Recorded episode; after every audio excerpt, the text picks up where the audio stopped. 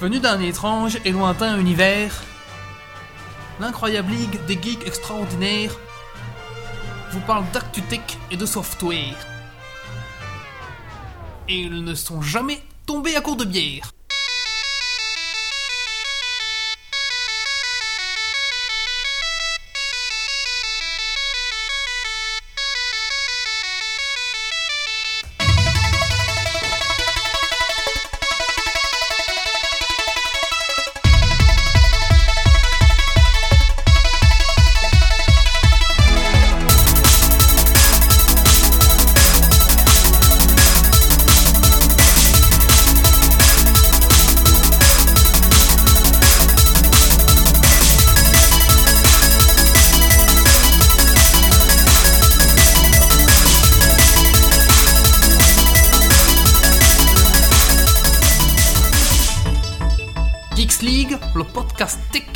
Sent les frites et la bière.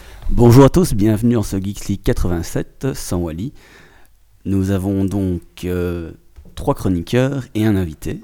Donc bonjour d'abord à l'invité. Bonjour. Alors, euh, comment est-ce que tu t'appelles? Comment est-ce que tu préfères qu'on t'appelle? Bien, ça c'est une bonne question. Donc euh, on m'appelle Plume sur le net, ça c'est historique, c'est vieux. Et euh, ma maman elle m'appelle Lionel. ça c'est encore plus vieux et encore plus historique. On peut comprendre. Alors maintenant entre les deux, euh, maintenant c'est devenu assez assez amusant parce que bon ben voilà, est-ce qu'on m'appelle Plume, on m'appelle Lionel, c'est comme vous voulez. Je crois que maintenant il y a beaucoup de gens qui m'appellent de plus en plus Plume parce qu'ils ont l'habitude. Je rencontre des gens qui me connaissaient en ligne et ça me va très bien, j'aime beaucoup. Et euh, mais sinon c'est comme vous voulez. Et, euh, Ça va être pliolène. Pliolène. moi, moi- moi- moi, je réfléchissais avec plomiolène, mais ok. Plionellum. Ouais, voilà. tant que c'est pas et toi le gros qui dort au fond, ben ça me va quoi. Ok, ça ira. Et qu'as-tu fait de geek ces 15 derniers jours? Euh, on pourrait poser la question dans l'autre sens. Parce que je n'ai pas fait de geek. c'est Euh, quand même- Oui, que n'as-tu pas fait de geek ces 15 derniers jours d'accord. Non, mais, euh, mais c'est vrai que je me dégeekise, donc c'est- ça devient un peu plus difficile de dire euh, ce que j'ai. Mais c'est vrai que je fais quand même pas mal de trucs geek parce que euh, je lis de la science-fiction, j'écris de la science-fiction, je gère du développement logiciel. Euh, j'ai reçu un nouveau nouvel ordinateur au boulot, donc euh, j'installe plein de logiciels, je teste des- juste pour tester. Donc euh, je pense que ça, ça me met quand même dans la catégorie des geeks moyens normal. Euh, et dans la catégorie des super geeks, un peu, c'est que je me, je, je me balade uniquement en five fingers ou pieds nus d'habitude, donc des chaussures avec des orteils ou, euh, ou Ah pieds nus. Et euh, j'ai commencé un nouveau boulot où euh, j'ai euh, négocié que ça fasse partie de mon contrat, que j'acceptais le boulot à condition qu'on installe des hamacs dans le dans le- les bureaux. Et ça, je pense que c'est Voilà assez ce que j'ai loupé. je pense que c'est assez geek ça. Ouais. Et surtout en, en fait, ouais. Ils ont trouvé ça génial et que maintenant tout le monde est dans les hamacs. Excellent. Condition Alors. acceptée. Nous avons Méo. Bonsoir. Alors, qu'as-tu fait de geek ces 15 derniers jours? Alors, principalement, j'étais à la Gamescom, donc qui est la grande messe euh, des jeux vidéo euh, européenne. Et euh, aujourd'hui, j'ai fini de programmer une application euh, bureau euh, pour euh, un- une gestion de raids de, de guild, donc euh, sur WoW, euh, etc. Donc euh, voilà, ça marche qu'en local et bientôt en ligne. Ok, merci.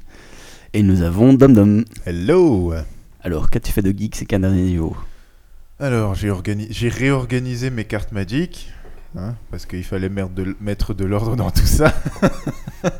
Et euh, bah, je me suis attelé à euh, avancer beaucoup plus dans Might and Magic 10. Et ça va être ma, mon sujet aujourd'hui d'ailleurs. Et alors, nous avons bien sûr votre chroniqueur qui est Grumpy. Et euh, qu'est-ce que j'ai fait de geek? Ben, euh, du jeu de rôle et.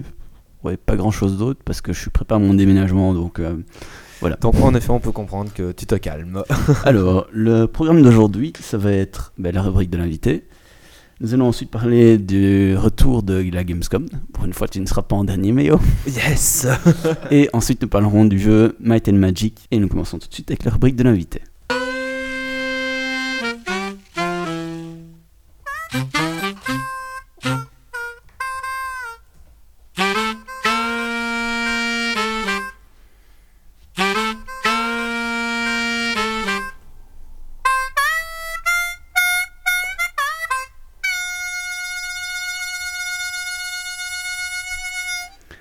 Plum, merci euh, de ta présence.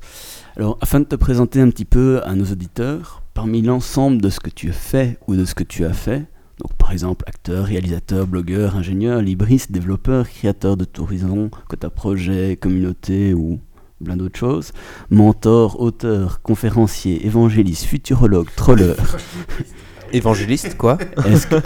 ouais, évangéliste, oui. Ah, À mon avis, c'est dans la Non, mais catégorie. Ça n'a rien à voir avec la troller, ça, religion. hein, Ouais, bien sûr. euh, Est-ce que tu pourrais résumer qui tu es, ou plutôt ce que tu fais euh, dans les grosses lignes? Ouh, c'est un peu dur parce que je. Enfin, il faut, faut préciser quand même que j'écoute pas toujours toutes les conneries que je raconte. Donc je suis, je suis Ah, pas le- merde. je suis pas le mieux placé pour faire un résumé. Tu n'es pas ton premier fan en fait. Euh, ouais, non, parce que, parce que franchement, je suis.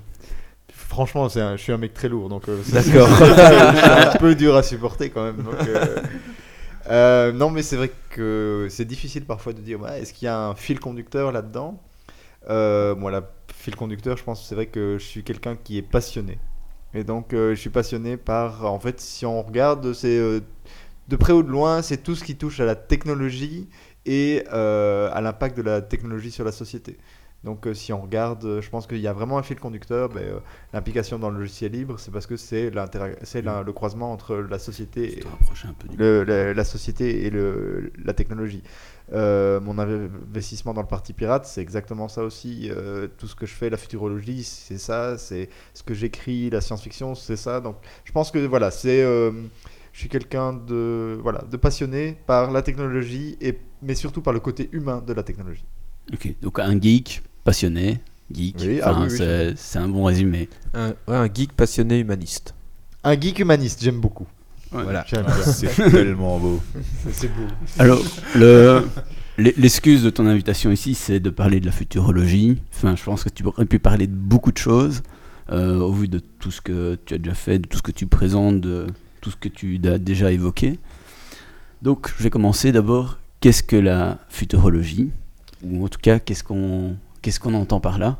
Je sais pas si tu as quelque chose à dire par rapport à ça. Oui, c'est un grand mot qui fait super bien en fait en soirée pour euh, pour euh, pour choper les filles parce que enfin moi c'est je suis de ce côté-là mais euh, sinon oui alors c'est un grand mot qu'est-ce que c'est la futurologie? Eh ben je vais sortir ma boule de cristal et je vais vous dire vous expliquer ce, en quoi consiste le futur.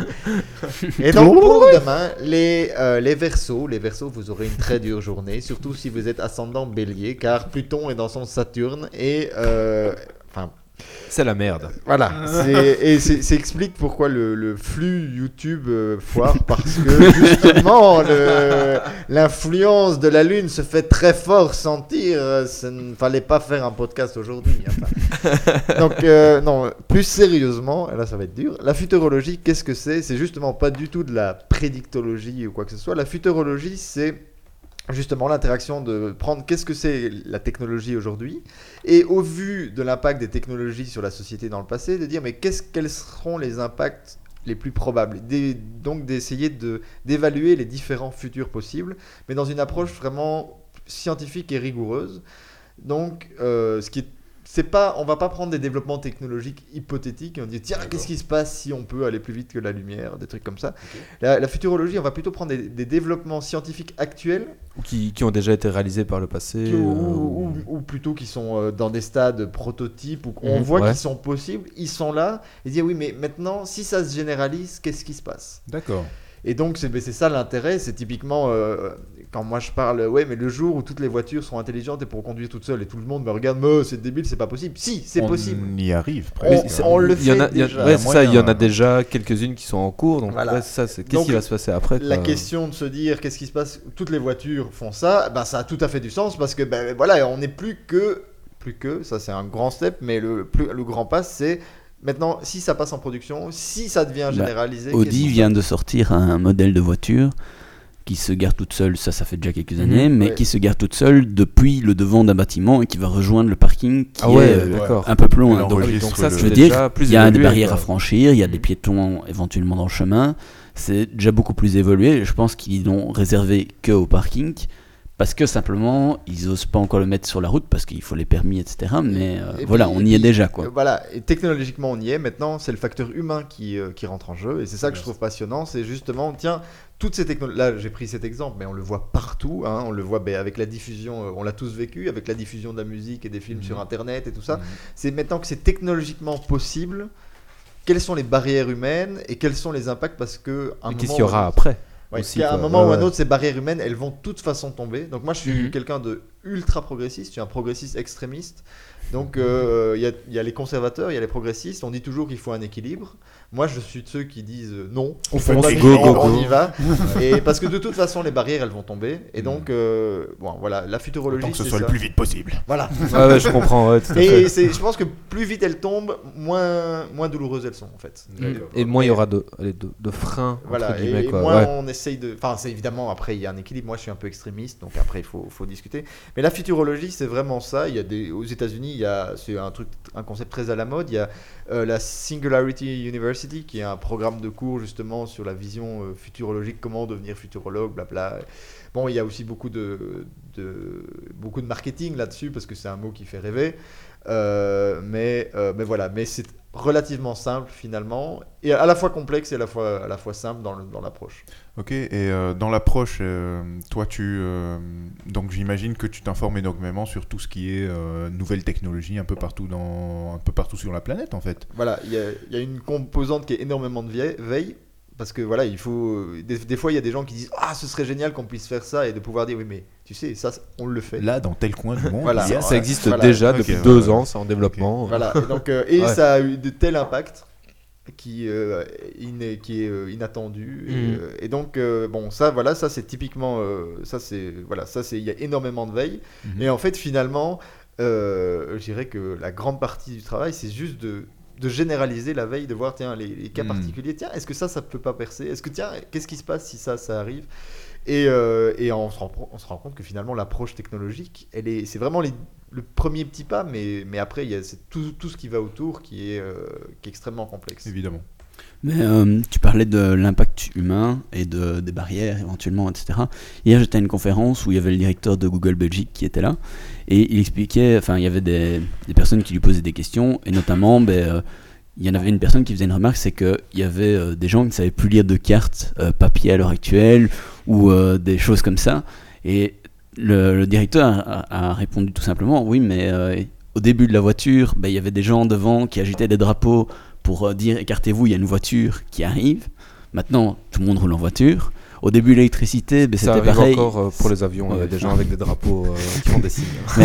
Pareil avec l'électricité, au début, il y avait des gens qui disaient qu'est-ce qui se passe jamais ça tombe Maintenant, on se pose même plus la question. Ben, ça ne doit pas tomber. Si Oui, ça tombe, ben, c'est un merde. accident grave. Ouais. Mais je veux dire, il y a toujours des alternatives qui existent. Après, c'est à nous à Ouais. éduquer nos enfants à dire il y a des solutions autres qui existent. Et, et oui, et on c'est est- pareil avec Internet, quoi, ou Bah oui, d'autres solutions. Je euh, veux dire que les, les gens ils imaginent plus vivre sans électricité, mais vous ici autour de la table, là, maintenant Internet tombe.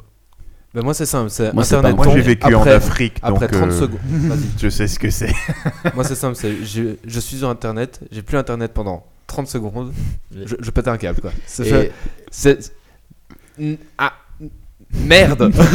Et quand j'étais en côte, je me souviens très bien, nous, de, dès qu'Internet tombait, on parle là, on était en 2001-2002, on téléphonait à l'opérateur et le mec dit non, non, non, tout va très bien. On disait si, si, allez voir sur tel écran parce que ouais, on avait l'habitude. Ouais. ah ouais, mais l'alerte n'est pas encore remontée jusqu'à moi. Mais voilà, nous, Ben, nous, on c'est vous bon. informe. Oui, mais en même temps, c'était le code Louvain Linux, donc. euh, c'était le Cotastro à l'époque. Ah. Euh, Le Code Linux, c'est fait sur le tard.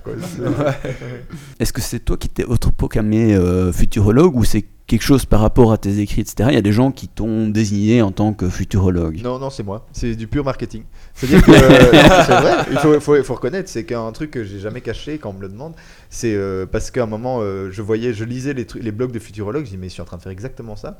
Et puis, euh, et puis il y a des gens qui disent, mais comment tu décris ce que tu fais et tout? Et on me posait la question et j'essayais d'expliquer, mais voilà, j'essaye de voir un peu. J'écris des petites fictions, mais qui se veulent ultra réalistes et qui sont pas intéressantes pour la fiction, c'est-à-dire qu'il n'y a pas d'histoire. Le but, c'est de décrire vraiment un effet potentiel d'une telle technologie sur la société. Et puis, et puis je suis arrivé, ben oui, c'est de la futurologie. Et, euh, puis je me dis, tiens, mais en fait, euh, euh, ben, je vais mettre ça sur LinkedIn juste pour le fun et en fait ça a marché super fort. Donc, et, Comme, comme et- quoi et mais en fait, non, ça c'est un conseil que je donne à tous ceux qui écoutent. C'est n'a- N'attendez pas d'être quelque chose pour vous le proclamer, proclamez-le et vous le deviendrez. Voilà. C'est euh, après bon, si vous dites je suis sixième dan de karaté et qu'il y a un Bon. mec dans la rue que vous croisez qui, qui, qui vous laisse, non, qui, qui te reconnaît, il fait Programme, Si- Sixième dame Hein Ouais. Esquive celle-là. Ce qu'il y a, c'est ça, que proclamez-le si vous êtes prêt à l'assumer. voilà, Et si exactement. Ouais, vous avez les moyens quoi. de l'assumer. Et évidemment. ici, moi, je pense que voilà, je- quand je l'ai proclamé, j'avais déjà des dizaines et des dizaines d'histoires sur mon blog, j'avais déjà voilà. des données, des conférences sur le domaine, et donc en fait, c'était jamais que mettre un nom sur quelque chose que je faisais depuis des années. Oui, voilà. Et donc, euh, voilà, j'ai aucun souci. Mais euh, il n'y a pas de diplôme de futurologie actuellement, il n'y a pas de certification. Donc, si vous voulez le faire, vous le faites, je vous invite à le faire. Après, euh, voilà, il faut assumer. Si, si on vous invite à un podcast et qu'on vous demande c'est quoi la futurologie, il faut savoir répondre. Voilà, c'est à peu près la, la seule condition. Quoi. Excellent. Donc c'est bon, on étudie ta réponse et ça passe. hein. Alors, certains voient dans la futurologie une nécessité, parce que ça fait réfléchir à notre futur prochain, et surtout ça permet d'éviter certains débordements, parce qu'on le prévoit, on se dit, ben, ça pourrait évoluer dans un certain sens, et parce qu'il y a plein de domaines qui sont amenés à évoluer, notamment si on prend le côté médical, où on voit que par exemple un séquenceur ADN, maintenant ça coûte presque rien, enfin... Ça, ça coûte quand même encore de l'argent, mais ça coûte plus grand chose.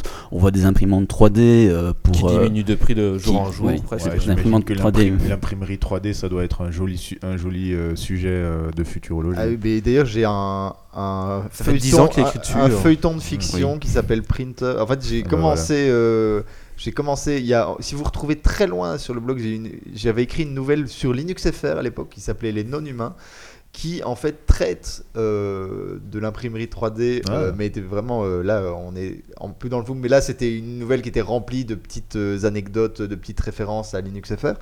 Et euh, le sujet est revenu. Là, il y a une série qui s'appelle Printer. Je suis à l'épisode voilà, donc, 23, je crois. 23 et aujourd'hui je suis en retard parce que le 24 devait sortir aujourd'hui. Mhm. Il sortira demain. Et, euh, Tant qu'à dire, c'est notre faute. et, euh, Bon, bah, désolé. nous, c'est hein, pas grave. et, euh, et donc ça c'est voilà c'est c'est un des thèmes les, les plus fondamentaux. Euh, Il y a le il y a ça qui est vraiment pour moi il y a l'imprimerie 3D, il y a euh, les, les crypto-monnaies parce que la- le remplacement de, de la monnaie en fait en gros c'est tout ce qui là on fait perdre du pouvoir à l'État donc c'est les crypto-monnaies c'est un des trucs les plus plus central pour le futur. Il y a déjà Internet, ça on le connaît, donc la diffusion de la connaissance. Euh, oui, euh, j'avais dit les, oui, les crypto-monnaies, les euh, et le, je crois que j'en avais un troisième. J'avais, j'avais dit Bitcoin, imprimante 3D, et il y avait un troisième truc. Je crois que c'était l'intelligence artificielle. Voilà, l'intelligence artificielle, parce que typiquement l'intelligence artificielle arrive à un niveau où la majorité des tâches humaines, maintenant, on peut déjà imaginer comment on va euh, les, Les automatisés les automatiser. par des robots. Quoi, et Voilà, tout. donc Ouais. euh, on parle pas même plus. Parle de- bien on d'un parle même plus de du, du mec qui est en train de faire à l'usine où ça c'est déjà automatisé. Mais là, par exemple, il y a des startups qui font des. euh, Il y a une startup qui vient de se lancer qui est suivie par le Y Combinator où ce sera- on n'ira plus voir le médecin, on aura le premier rendez-vous chez le médecin en vidéoconf. Et donc là, le truc, c'est que ce qui est évident, c'est quand on voit ça, c'est qu'à un moment, euh, les vidéoconf, elles seront analysées et on pourra déjà détecter des tas de symptômes sans même, on n'aura plus besoin du médecin en fait. Hmm. Donc simplement, le mec, il aura, il aura l'impression de parler à un médecin, mais on pourra déjà faire tout un premier filtre sans, passer par le médecin. Et je pense que c'est là que l'intelligence artificielle va se jouer, c'est que on va, on crée des interfaces de chat, de vidéoconf, et les gens ont toujours l'impression de s'ad- s'adresser à un humain. Et en fait, à un moment ou un autre, on, a ça avec par exemple la traduction et tout, tu crois que c'est un humain, mais oh mais ça on est sûr, on a on l'a déjà fait mille fois, on n'a plus besoin d'appeler un humain, l'intelligence artificielle elle prend le relais. Et euh, ben, par exemple, si vous utilisez- on, on teste au boulot une plateforme qui s'appelle Slack, qui est un sort de IRC pour interne au boulot, Mhm. et quand on se connecte, la première chose qu'il dit c'est salut, comment tu vas, comment tu t'appelles, et il te pose des questions, et comme ça il construit ton profil. Et tu as vraiment l'impression de parler avec un être humain. Mais bon, là c'est- clairement mix, c'est un bot, mais Mm. voilà, et il te dit tiens, en fait, est-ce que tu as un ID Skype? S'il dit oui, il dit c'est quoi? Et hop, Ah ça oui, construit il- ton profil. Ouais, d'accord, il analyse euh, tes réponses. euh, Et, euh, et c'est très simple, c'est basique comme tout. Il y a, mais on, là, on C'est- même pas de l'intelligence artificielle, C'est même ça, pas de c'est l'intelligence c'est artificielle. juste du question-réponse. quoi. Sauf que là où c'est subtil, c'est que maintenant, si on met un petit peu d'intelligence artificielle, après, on peut dire que voilà, les, les mecs, ils vont sur Cora, par exemple, le site Cora de questions, ils posent des questions, et en fait, il y a plein de questions, on pourra dire, ou sur Yahoo, euh, Yahoo Answer, Hmm. il y a plein de questions, on pourra dire, et attends ça, on connaît euh, l'algorithme, il pourra fouiller, pourra déjà ressortir des réponses. Et, euh, et en fait, on verra plus la limite. Tiens, mais quand est-ce que j'ai interagi avec un humain et quand j'ai interagi avec un bête algo eh ben, euh, on est déjà en train de, de rendre le truc flou. Et donc, si on met ça, les bitcoins et l'imprimante 3D, moi je pense qu'on est. on- moi, moi, je trouve ça. On va se marrer, quoi. Moi, c'est rigolo. Moi- ça me fait quand même marrer. euh, L'intelligence artificielle, donc en analyse de médecin. T'imagines, tu es en vidéoconférence avec une intelligence artificielle pour une, une grippe ou quoi. Et t'as l'algo qui plante et il fait euh, bah, Vous avez un cancer euh, du poumon ou euh, t'es là. Ah merde Ouais, mais ce qu'il faut savoir quand même, c'est que les, les médecins se plantent quand Ah même. oui, c'est ça. Ouais, souvent, l'erreur est humaine. Parfois, c'est- oui, l'erreur est humaine, c'est Et clair. que euh, ici, il y a de plus en plus de gens qui se plaignent que quand ils vont chez le médecin, euh, les médecins, ils vont sur Google, et ils googlent les symptômes. Bah oui, parce que la, la- non, mais Ouais. trois quarts, c'est de l'analyse statistique en fait. C'est euh, bah, t'as ça, ça, ça, ça comme, comme euh, symptôme. Ah ouais, et, donc, coup, ça probablement, peut être- ça peut être potentiellement, ça, ça, ça, ça, ça ou voilà. ça. je veux quoi. dire, le- la Ouais. plupart des médecins généralistes, c'est comme ça qui, qui fonctionne. C'est vrai, ouais. Je veux dire, c'est après quand t'as vraiment quelque chose de, de plus grave, de ou plus quoi, spécifique ou que- quoi. euh. il va creuser, mais sinon, dans une première approche, euh, Ouais, c'est vrai que si tu vas, tu fais j'ai mal à la gorge, j'ai de la fièvre, bah il fait bah, c'est soit de ça, soit de ça, Voilà. soit de ça quoi. Et donc, on n'imagine pas tout de suite le cancer de la gorge. On va Non, mais non. dire c'est une grippe. Et donc, mais c'est c'est vrai, en fait, finalement. Mais. Et euh, Même ça- dans le secteur financier, d'ailleurs, il y a déjà des, euh, des bots d'analyse euh, de courbes financières et tout ça. Donc, euh, Mais en fait, dans le secteur financier, c'est même. Les bots ont déjà pris le pouvoir. en le. Ouais, c'est déjà le- l'endroit où. c'est- déjà. Il y, a- y a Piduche qui demande si on n'est pas loin d'idiocratie pour les diagnosti- diagnostics médicaux.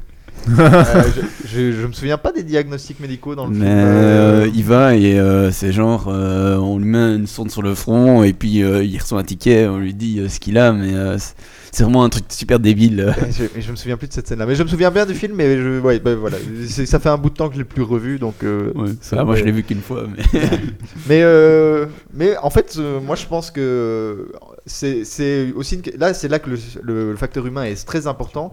C'est qu'on se rend compte qu'il y a des tas de choses. Par exemple, on va reprendre le- l'exemple des voitures parce que ça parle très fort.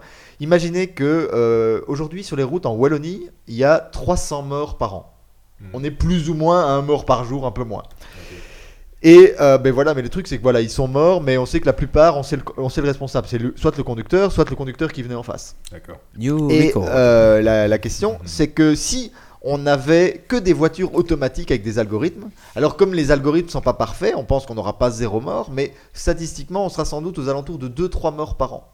Donc on va faire 1%, on va, on va gagner 99%. Oui, c'est bien ça. Donc ce, serait déjà génial. mieux quoi. Sauf que, moralement, se pose alors la question, qui est responsable de ces morts? Et il y a des, beaucoup de gens... Est-ce que c'est le codeur ou Voilà, Ouais, le, c'est le ça, quoi. codeur, le constructeur, et il y a beaucoup de gens qui sont aujourd'hui en train de se dire, qui ont, moralement, c'est peut-être mieux d'avoir 300 morts dont on connaît les coupables que un mort dont on ne sait pas les coupables. Alors bon, c'est un faux débat parce qu'on a déjà eu le coup aux États-Unis avec des voitures où il y avait un bug dans le, le chipset où les, les voitures freinaient plus, elles accéléraient à fond. et, euh, et oui, Toyota rap- c'était Toyota ou Ford. Moi, je bossais chez Toyota au moment de ce truc-là, donc euh, mais j'étais pas dans le secteur, mais euh, en gros, ça fait beaucoup de bruit. Et on a, on a dit oui, mais c'est le tapis de sol qui se coince avec l'accélérateur. Mais ça, c'était ce qu'on a dit au public. Mais en vrai, il y avait un bug dans le. Et quand on voit comment ils codent chez Toyota, on se dit putain, mais ça devrait arriver tout le temps, quoi. Ah oui, d'accord, ok. Ça Mais- dénonce.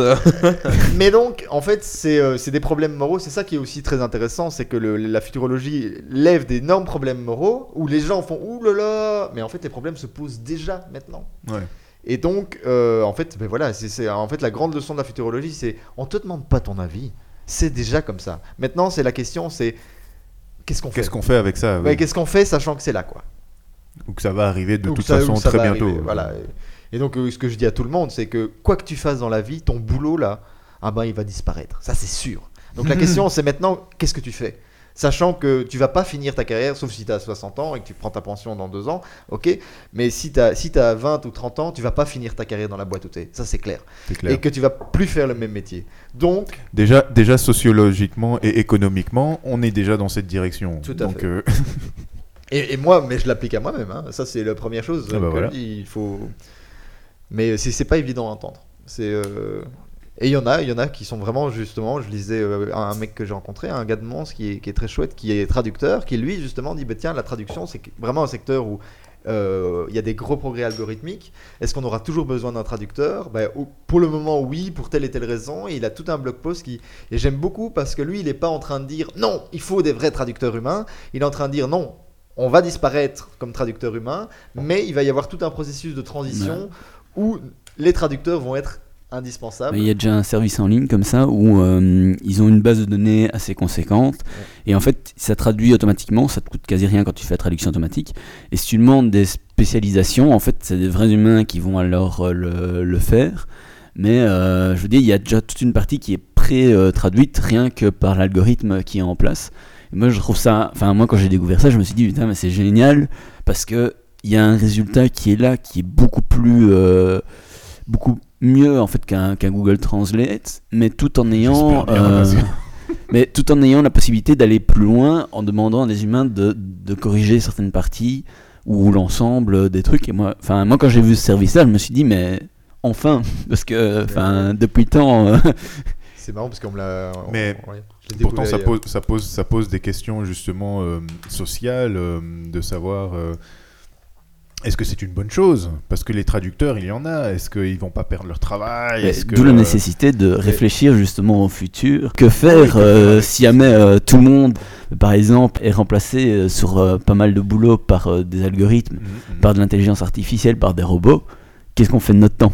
Toute façon, l'évolution technologique à la base, elle partait dans cette direction-là. hein, euh, sociologiquement, c'était l'idée, c'est qu'on va évoluer dans nos, on va évoluer technologiquement pour qu'à un moment la société, euh, les, les humains n'aient plus besoin de travailler euh, de façon aliénée. Ouais. Donc tous les travaux aliénants devraient disparaître de nos, en fait, du temps où, où, où- où ces genres d'études avaient été faits. De nos jours, on devrait déjà être dans une situation où le travail aliénant n'existe plus. On peut Tout profiter de notre temps libre et tout ça. Pourtant, bah, c'est toujours pas le cas. Mais et, et si c'est pas le cas, c'est parce que justement, et ça c'est ma grande théorie, on fait exprès de Mm. créer du. D'ailleurs, il suffit d'entendre les politiciens. On va créer de l'emploi. Ouais. C'est le truc le plus absurde qui soit quoi. On va créer du travail. Donc, bah, on est en train de créer des technologies pour se passer du Pour travail. supprimer du travail. Et du coup, comme on y arrive, c'est super bien. Et là, il y a tout le monde politique qui, dit- qui dit Oh merde Et donc, on va créer du travail. Et donc, qu'est-ce qui se passe? Ben, un, on va d'abord, on va lutter contre les évolutions technologiques. hein, on l'a vu avec Uber, machin et tout ça. Ouais. Et puis de l'autre côté, on va créer du travail. Et donc, on ne sait pas encore co- comment. Et la meilleure manière de créer du travail, elle est très simple c'est d'être le plus nul possible dans ce qu'on fait. Et donc, toute la société, elle est axée sur un seul, une seule chose on va être les plus à chier dans tout ce qu'on fait. On va être les plus inefficaces possible. Comme ça, on, on saura beaucoup. Et, là- Et voilà. et plus on est, plus ça devient inefficace. Et donc, il faut reconnaître qu'à ce niveau-là, l'administration belge est extraordinaire. Enfin, je veux dire l'administration humaine à la base, j'ai envie de dire. Et, et donc, euh, et si vous allez dans n'importe quelle grande boîte, en fait, ils ont rien à envier au. Cela, n'engage pas Geeks League. Non mais De toute façon, nous ne sommes pas administratifs. Voilà. non mais ce qu'il y a, c'est que le, le pire, c'est que chaque maillon est utile en soi Mm. parce que effectivement, on a mis un système tellement inefficace que pour que ça tourne, il faut tous les maillons. Mm. Donc les gens individuellement, ils sont utiles, ils ont l'impression d'être utiles. Mais c'est juste parce que, ben, imagine, voilà, tu, tu- tu veux relier deux points à 2 mètres de l'un et tu crées une chaîne qui fait 2 km de long avec des nœuds et tout ça. Mais forcément, si tu coupes des maillons, t'es pas sûr que les deux points vont vraiment être liés. Ouais, d'office. T'as un gros nœud de chaîne, tu pourrais prendre une chaîne de 2 mètres avec 10 maillons et ce serait facile, mais, mais non. À la base, l'idée de créer de l'emploi, c'est c'est, euh, développer des, les nouvelles technologies pour créer des nouvelles sources d'emploi et ce genre de choses quand même. Mais- Enfin, pas toujours. Non, non, Bon, l'idée l'idée idéologique. non, non, non. L'idée idéologique, c'est vraiment de dire, c'est simplement, on est rentré dans un truc où simplement, les gens ont besoin d'argent pour vivre. Ça, c'est un fait.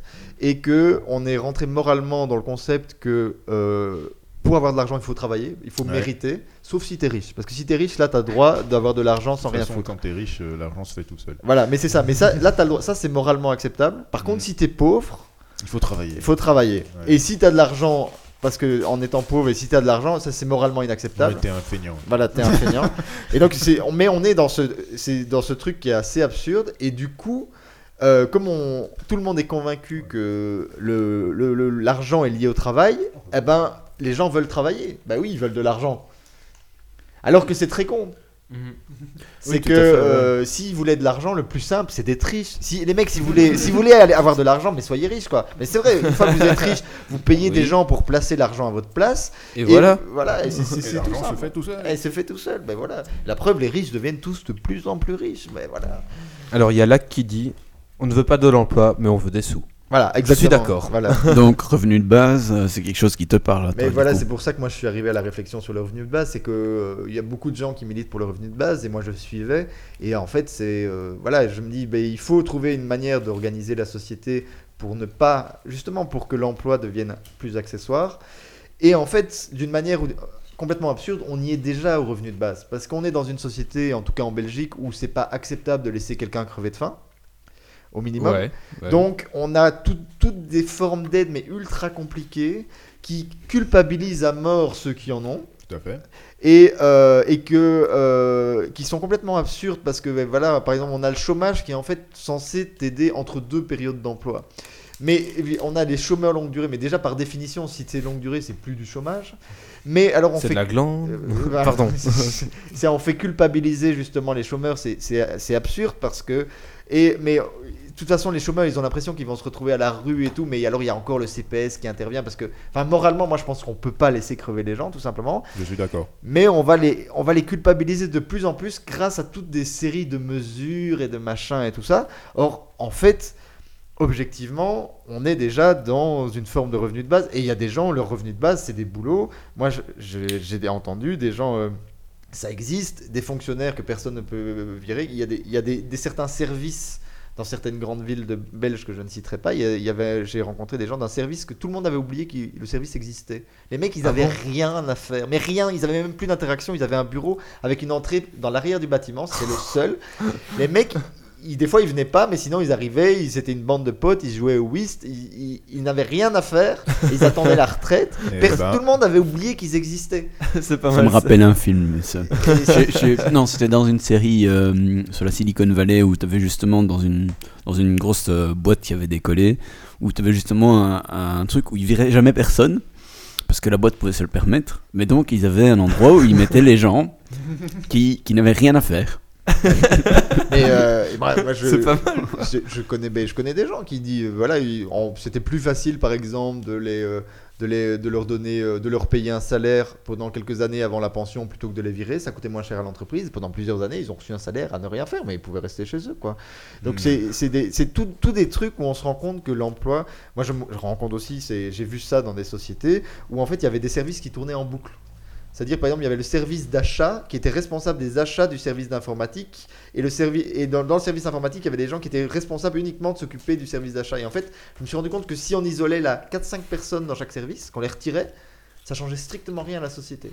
hmm. Parce qu'ils se faisaient, des- ils se, ils travaillaient l'un pour l'autre. en fait. ping-pong en fait. les- Et euh, mais mais voilà donc c'est mais ces gens-là mais du coup en fait ils faisaient des trucs chiants toute la journée ils, faisaient- ils pointaient ils venaient dans des dans des bureaux euh, pourquoi? Pour gagner un salaire pour, pour faire quelque chose qui ne sert à rien moi j'appelle ça creuser des trous et les reboucher Et, et souvent ils s'en rendent même pas compte. ah ouais, souvent ils et s'ils s'en rendent compte ils dépriment Ah oui, c'est ça. Et donc et c'est dommage parce que je me dis il y a, il y a des il y a sûrement là-dedans il y a des gens ben, soit tout simplement ils pourraient plus profiter de la vie Ouais, ils, ont- ils ont sûrement des. Ils auraient pu avoir des projets, euh, Voilà. ce genre de choses. Et... Moi perso, être payé pour ne rien faire, je dis pas non. hein. Ben, non, Moi- mais perso, je préfère être payé.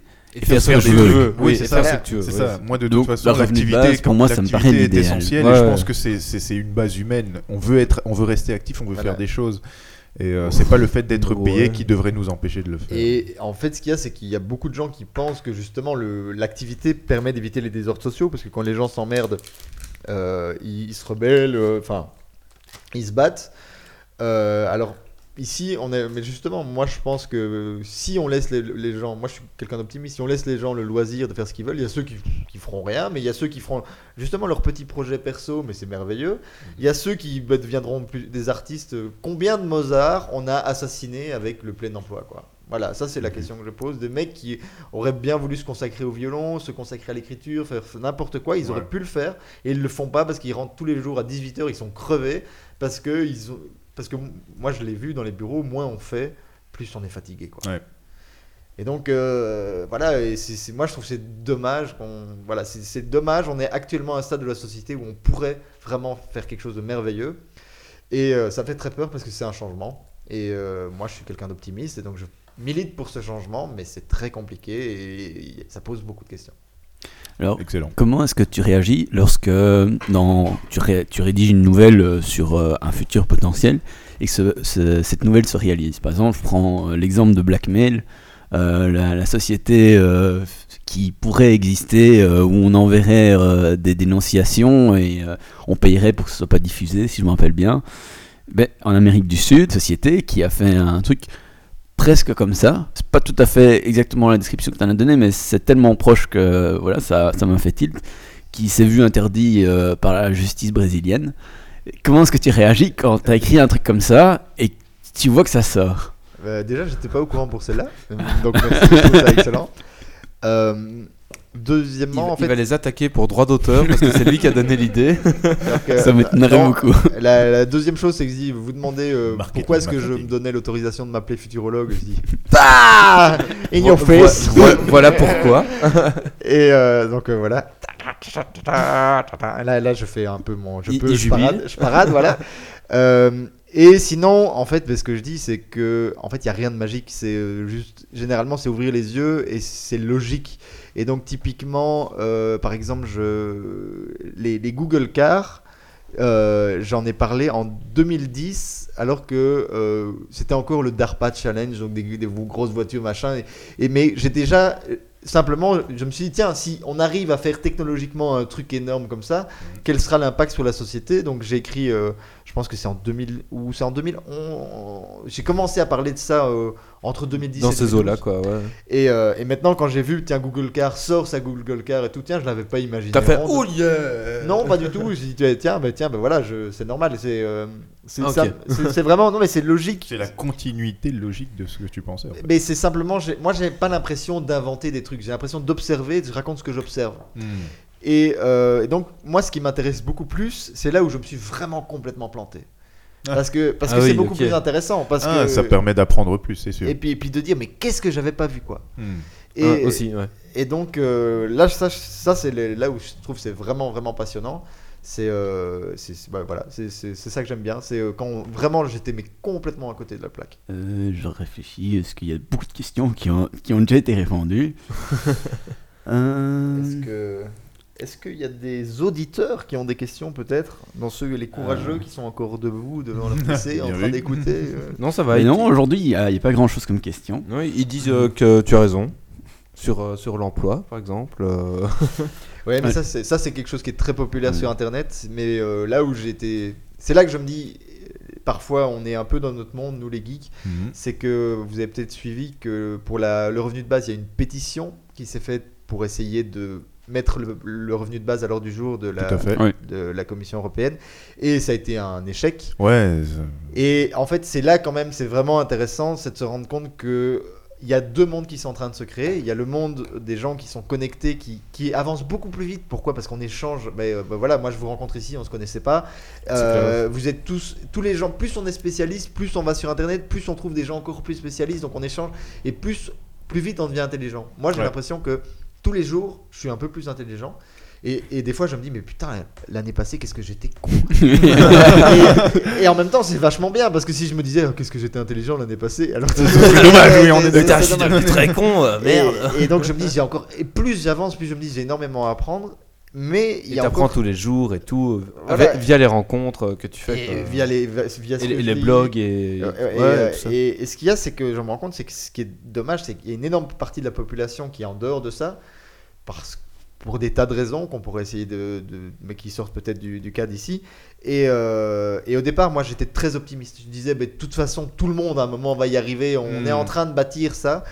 Et ce que je vois, c'est que peut-être que non, peut-être qu'on est, en qu'il y a train de deux faire- mondes. Ouais, on est en il y a- train il y a une fissure qui, s- on qui est en train, de plus en plus s'agrandir. Ouais, ouais, Ouais. tout à fait. Et qui est en train de s'agrandir, on le voit très fort, ma, ma compagne euh, a été prof jusque l'année passée, Mhm. et euh, cette fissure, en fait, elle devient de plus en plus critique. Et, euh, et donc, euh, voilà, si moi, j'ai le seul conseil que je dis, mais si vous avez des enfants, mais vraiment, vraiment, ouvrez-leur l'esprit au maximum. Co- complètement. Connectez-les, quoi. Et Enfin, ouvrez-leur l'esprit enfin, à tout, ouais. quoi. Et Ouais. euh, la, Ouais. la culture générale, tout, tout, tout. Et faites vraiment. euh, je vois Ça, trop de parents qui- qui. qu'ils aient un œil sur le monde et pas juste sur et, leur vie. Et quoi. en fait, ouais. Si, si vous avez des enfants, oui, jetez votre télé, quoi. Voilà, ça c'est je, mon- je- je- je suis d'accord. Voilà, c'est le premier Ma télé sert pour mes consoles. Et, euh, et, euh, mais en fait, les jeux vidéo et Internet, c'est des écrans, mais on est actif, on agit. Et Ouais, donc, il y a une fait. différence fondamentale. Et moi, je vois vraiment les gens me disent Ouais, mais quand on a des enfants, à un moment, ils gueulent tellement, on les fout devant la télé. Mhm. Et je pense que c'est c'est là qu'on est en train de créer ce- cette barrière. On et, est d'accord. Et que c'est terrible parce que quand je vois les émissions de télé à l'actu- actuelle, je me dis Mais là, on est dans Idiocratie puissance 10, quoi. Idiocratie, ils étaient encore à- loin de la vérité. que Tu vois, le mec qui se fait ch- choter dans les couilles, mais. euh, Enfin, j'ai l'impression que. enfin, Pour, euh, pour 20 dollars. Enfin, quand on voit Je des- savais même pas que ça existait. Non, mais. Euh, Ça, c'est sur internet. hein, euh. non, mais il y a. je- je- Enfin, je veux dire que j'ai l'impression. Jackass, tout ça, tu connais quand même. Ouais, Ah oui, vaguement, oui. Ouais. c'est- J'ai un vague souvenir de ça, le Mais- truc que je regardais déjà plus. Ça mais les, encore. les émissions de télé-réalité sont à la limite encore pires. je Ah, mais c'est c'est- c'est- c'est de la Tiens. bouillasse intergalactique ce truc. Il y, a, il y a une question intéressante justement. euh, donc il y a Piduche qui dit qu'il pensait il y a plusieurs années que la peinture photovoltaïque allait résoudre tous les problèmes énergétiques. Bon, apparemment, d'après ce, ce qu'il dit, c'est qu'il il s'est planté sur sa, sur sa prévision et il demande comment tu fais justement pour euh, ne pas trop te planter? Euh, ce qu'il y a, c'est que déjà, je prends pas des paris trop risqués. hein. Donc, euh, tu vois, je- j'entends que, tiens, euh, je vois Google participe au DARPA Challenge, c'est les voitures intelligentes. Pouf, j'imagine, je veux dire qu'à la limite, je peux pas vraiment me planter là. Il n'y a pas de risque. Ça va être compliqué. Tout l'art, c'est d'arriver à faire des trucs, on a l'impression, wow, d'où il sort ça, alors qu'en fait, il y a aucun risque. En fait, c'est une question déjà ouais. de s'informer soi-même aussi. Voilà, hein, euh, D'être le plus large possible dans, dans ce qu'on dans ce qu'on dans ce qu'on acquiert soi-même. Et alors, ce que je peux dire aussi, ce qui m'aide beaucoup, c'est que. Alors, moi, je suis à la fois très littéraire, j'ai toujours énormément lu, j'ai Mhm. toujours écrit, mais j'ai une formation scientifique, je suis ingénieur, Mhm. et euh, j'ai travaillé pour les trucs de sciences pures, donc euh, j'ai j'ai vraiment un regard très critique. Et typiquement, ben voilà, les, tout ce qui est photovoltaïque, tous ces trucs-là, moi, je me souviens, euh, un des projets qu'on a eu en ingénieur, on a dû étudier le, le cycle de vie d'une éolienne d'un point de vue énergétique. Euh, de production de CO2 parce qu'on dit ah mais une éolienne ça produit pas de CO2 ben, si parce qu'il faut la fabriquer il faut la fabriquer, bah oui. Il faut l'amener, il faut l'amener jusque sur le site, trans- Et puis il faut la, la monter, la monter sur il le faut l'entretenir. ouais. Donc il y a un coût en CO2. Alors si on fait, sachant qu'une éolienne c'est fragile, ça produit que autant de mégawatts et tout ça, alors à ce moment-là on est bêtement dans les pures, euh, pures additions. Et tiens, et comparé à le, on fait le même calcul sur une centrale à charbon et tout ça.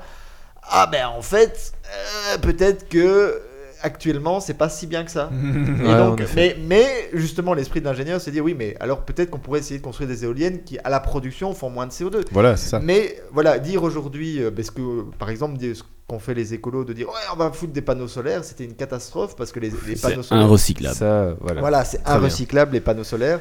Et, Ça va faire mal quand on va les enlever dans 10-15 ans. euh. mais par contre, c'est extrêmement écolo, intéressant d'habitude. Pourtant, il y, aurait eu, il y aurait eu moyen de se lancer dans des panneaux solaires recyclables.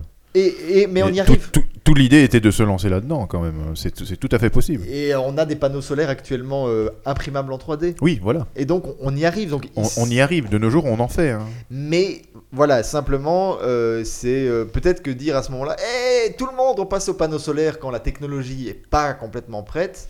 À mon avis, le problème, c'est moins le- le- un problème de technologie qu'un problème de, euh, de processus de réalisation, en fait. Mais le- en fait, le gros problème que moi je dis toujours, c'est que voilà, on dit ouais, je, pense qu'on devrait tous être un peu futurologues, et ceux qui le sont le moins, ce sont les politiciens. Et ça, c'est le gros gros souci.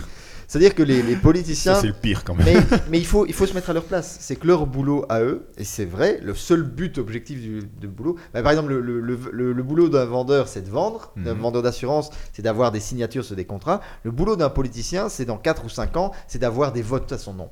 Donc c'est la seule chose qui l'intéresse, même si, même si lui est convaincu du contraire. Hmm. Mais c'est logique, parce que l'humain va toujours vers son intérêt personnel. Hmm. Et donc, euh, comment lui, il va avoir le plus de votes En se faisant voir dans les médias et en essayant de prendre des mesures spectaculaires. Et, euh, et, et donc, forcément, les écolos. ils- moi, j'ai entendu, par exemple, mais un des, un des bons exemples que j'aime bien, c'est euh, par exemple de, les gens qui vont de Greenpeace qui va manifester pour empêcher les, les trains de déchets nucléaires de passer et tout. Hmm. Mais si on parle en, en- en aparté avec les grands directeurs de Greenpeace, ils disent mais c'est c'est complètement débile. De toute façon, ces déchets, ils sont là, il faut bien les traiter et tout. Et au contraire, il, faudrait, il faut actionner la recherche et tout ça. Mais ça fait peur aux gens. Donc ça nous permet d'avoir des dons. C'est spectaculaire, donc c'est du pur marketing. Et avec ces dons, on va faire des actions qui n'intéressent personne, mais qui sont vraiment utiles. Ah ouais. Il faudrait les dire, faudrait peut-être en parler de ces Mais actions-là. alors en fait, le, le- ouais, le, le problème, c'est que bon, ben, d'un côté, on, on prend les gens pour des cons, Ouais, c'est ça. même si l'intuition, le, le sentiment, ça part d'une bonne intention. Euh, moi, je suis quelqu'un, je dis toujours, bah oui, enfin, il faut pas prendre des gens pour des cons, mais il faut pas oublier qu'ils le sont quand même parfois. Mais, Oui, c'est ça. mais, euh, Je suis tout à fait d'accord. mais euh, oui, ça c'est le gros dilemme. Est-ce qu'on décide de prendre des gens pour des cons et donc on les manipule, même avec les bonnes intentions du monde, ou est-ce qu'on part du principe, ben voilà, moi, moi, c'est ce que je fais sur mon blog. Je considère les, les gens sont intelligents et s'ils le sont pas, eh ben, je vais les forcer à le devenir. C'est ce que. C'est très prétentieux de ma part. Mais, euh, mais, mais moi, je, je considère que mes lecteurs sont intelligents. Et euh, honnêtement, quand je vois les putains de réactions que je reçois par mail, waouh, certains de mes lecteurs sont vachement intelligents. Et donc, euh, voilà, ça marche bien. Donc, j'ai peut-être un marché de niche. hein. Je- mais, mais moi, j'aime bien parce que de temps en temps, je reçois des mails, les mecs, ils me challenge et alors on rentre dans des trucs. Et, euh, et des fois, les mecs, ils, pointent vraiment des failles dans mes raisonnements. Bang Et là, tu dis, ah ouais, ouais, ouais, ouais, ouais, ouais. ouais. Et Mhm. ben, ok. D'ailleurs, justement, par rapport à ces réactions, dans certains de tes textes, euh, tu évoques euh, bah, des choses euh, du futur ou des choses, des critiques de la société actuelle ou certains, certaines pratiques. Parfois, tu as des, réactions plus ou moins positives, plus ou moins amicales ou violentes. Euh, ou des critiques qui ne viennent pas directement vers ton blog ou vers toi, mais qui sont mis sur d'autres blogs sans nécessairement mettre de lien pour être sûr que tu ne sois jamais au courant. Euh, Est-ce qu'il y a certaines de ces réactions où tu réfléchis en, en l'écrivant, en disant ça, c'est vraiment dans un but de réflexion et de faire réagir les gens pour justement voir ce qu'ils vont me dire, ou au contraire, tu écris toujours dans, dans le plaisir de, de transmettre et euh, de voir euh, ce qui adviendra. Ouais, et puis tant pis pour les autres. Voilà. Mais c'est intéressant parce que c'est pour ça, par exemple, que j'ai fermé les commentaires sur mon blog.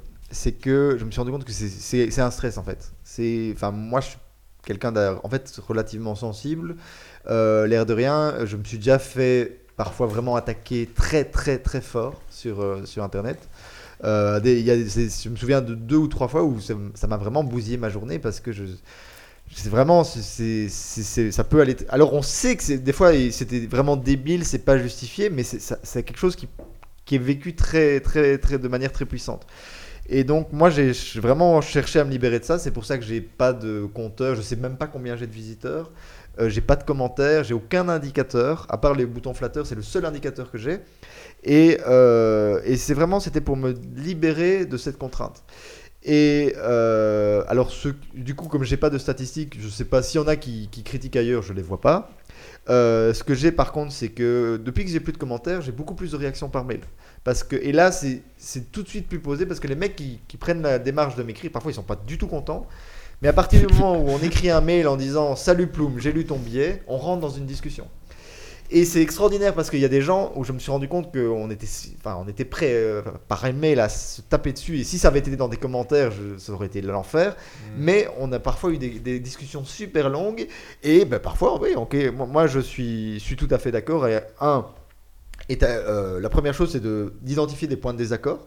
Parce que des vrais, à un moment, si je dis je pose telle hypothèse et que l'autre me dit mais je suis pas d'accord avec cette hypothèse, mais que moi j'ai rien pour étayer mon hypothèse, ben voilà, ok, on, on peut être euh, en désaccord, il n'y a aucun souci. Euh, et la deuxième chose, c'est que moi je me mets à fond dans mes idées, mais euh, si on lit mon blog et si on revient, en fait je change beaucoup d'idées. Ah oui, mais en fait c'est un des, pre- c'est- je m'autorise le droit à la contradiction totale. Mais il n'y a que Ah, les mais idiots c'est- qui ne changent pas d'avis. Et tout à fait. voilà. Et, euh, et donc, euh, bah, je suis. euh, et des fois, parfois, dans le- il y en a qui me disent dans le même texte, je dis, ouais, bah, je, je me donne le droit à pas être d'accord avec moi-même. et euh, voilà, c'est aussi, voilà, c'est aussi, c'est des textes non plus qui n'ont pas la prétention d'être des bibles philosophiques. C'est des- c'est pour ça aussi, c'est le côté fiction, on me donne une certaine liberté. Où, euh, ben voilà, si, si- et ce que je dis toujours, et si les gens aiment pas, Eh ben ils aiment pas. eh ben ils lisent pas et j'oblige personne à lire quoi. Et donc s'il y a des gens, moi tout ce que je veux ici, c'est un truc que j'ai réussi dans ma vie, je suis super content avec mon blog, c'est que il y a des gens à qui j'ai appris des choses parce qu'ils me l'ont dit et il y a des gens à qui j'ai fait plaisir. Ah ben euh, voilà, c'est tout ce que j'ai besoin de savoir quoi. Et, euh, et moi je l'ai vécu très fortement, j'ai écrit un, un blog anonyme d'un mec qui avait un cancer, un faux mec qui avait un cancer. J'ai raconté les, les 30 derniers jours d'un mec qui avait le cancer. Et pour écrire ça, en fait, c'était un projet super personnel. Je croyais que ce serait complètement. euh, ou- Je l'ai fait de manière anonyme, publié sur le net pour me motiver à le faire, Mhm. mais je pensais que personne ne le verrait. Quoi. Je pensais que vraiment ce serait un truc. euh, Voilà. voilà, et euh, c'est un truc qui a fait un buzz monstrueux, et on en a parlé dans les journaux et tout ça. Et, euh, et vraiment, j'ai reçu des menaces de mort. Enfin, euh, Ah ouais. les mecs, c'était anonyme, mais les mecs envoyaient, disent le jour où on le trouve, si, ça, si c'est pas un vrai, celui-là, il va vraiment mourir. Il y a vraiment eu des trucs. Ouais. Quand à la je, fin. je savais que ça avait été loin, mais pas à ce point-là. Ah si, si, si. Ah Quand oui, là, quand après, même, j'ai révélé, j'ai reçu des messages, mais vraiment d'une haine, mais hallucinante. Et, euh, mais alors, j'ai reçu des messages, mais, mais merveilleux. Et j'ai- donc, c'est un truc que j'ai En dit. gros, t'as eu l'humanité en face, quoi. Voilà, et, et en, fait, en même C'est temps, ça, j'ai- ouais, ouais. j'ai T'as- dit, t'as eu euh, tout quoi. j'ai j'ai eu des gens qui m'ont dit, j'ai une dame du Québec qui m'a dit, j'ai j'ai, euh, j'ai 60 ans je crois, ou, ou 50 ou 60 ans, et j'ai toute ma vie, j'ai rêvé de jouer du piano. Et quand j'ai lu votre blog, j'ai pris mon téléphone, j'ai appelé un professeur de piano, et voilà, ça c'est la première musique que j'ai composée de ma vie au piano, et j'ai fait un MP3 et je vous l'envoie parce que c'est c'est grâce à vous que je le fais. Waouh. Eh ben, je dis, et, euh, et d'autres, et un couple aussi, des gens disent ça fait 40 ans qu'on vit ensemble, et après avoir lu vo- votre blog, on l'a lu en couple et on a décidé de se marier. Et, alors, et on vous invite. c'est génial, On vous invite. Bon, c'était, c'était au Québec, c'était un peu loin, mais. et donc j'ai dit, mais rien que deux réactions comme ça, les 10 000 mecs qui me chient sur la gueule, ils Rien peuvent- à foutre, Ils quoi. peuvent aller se faire foutre parce Ouais, que de toute complètement, façon, enfin. euh, eux, ils m'auront. Maintenant, ils m'ont oublié. Ouais, c'est ça. Mais les autres, voilà. sûrement pas quoi. Ah, Et je me dis, ben, si la dame par exemple qui s'est mise au piano, eh ben, elle m'a, celle-là, euh, un an après, elle m'a re- renvoyé un email pour me dire voilà, je fais toujours du piano. Et je, je vous dis, vous avez. Oh, euh, magnifique. elle dit, ben, mais une personne comme ça, quoi, une seule, ça, ça vaut, euh, ça vaut tout Ça le reste. 10 quoi. 000. euh, Voilà, et, et ben, et veut dire que pour dire ça aller loin, j'ai reçu des menaces de mort. j'ai- Il y a aussi un, un groupe qui s'est formé pour m'attaquer en justice.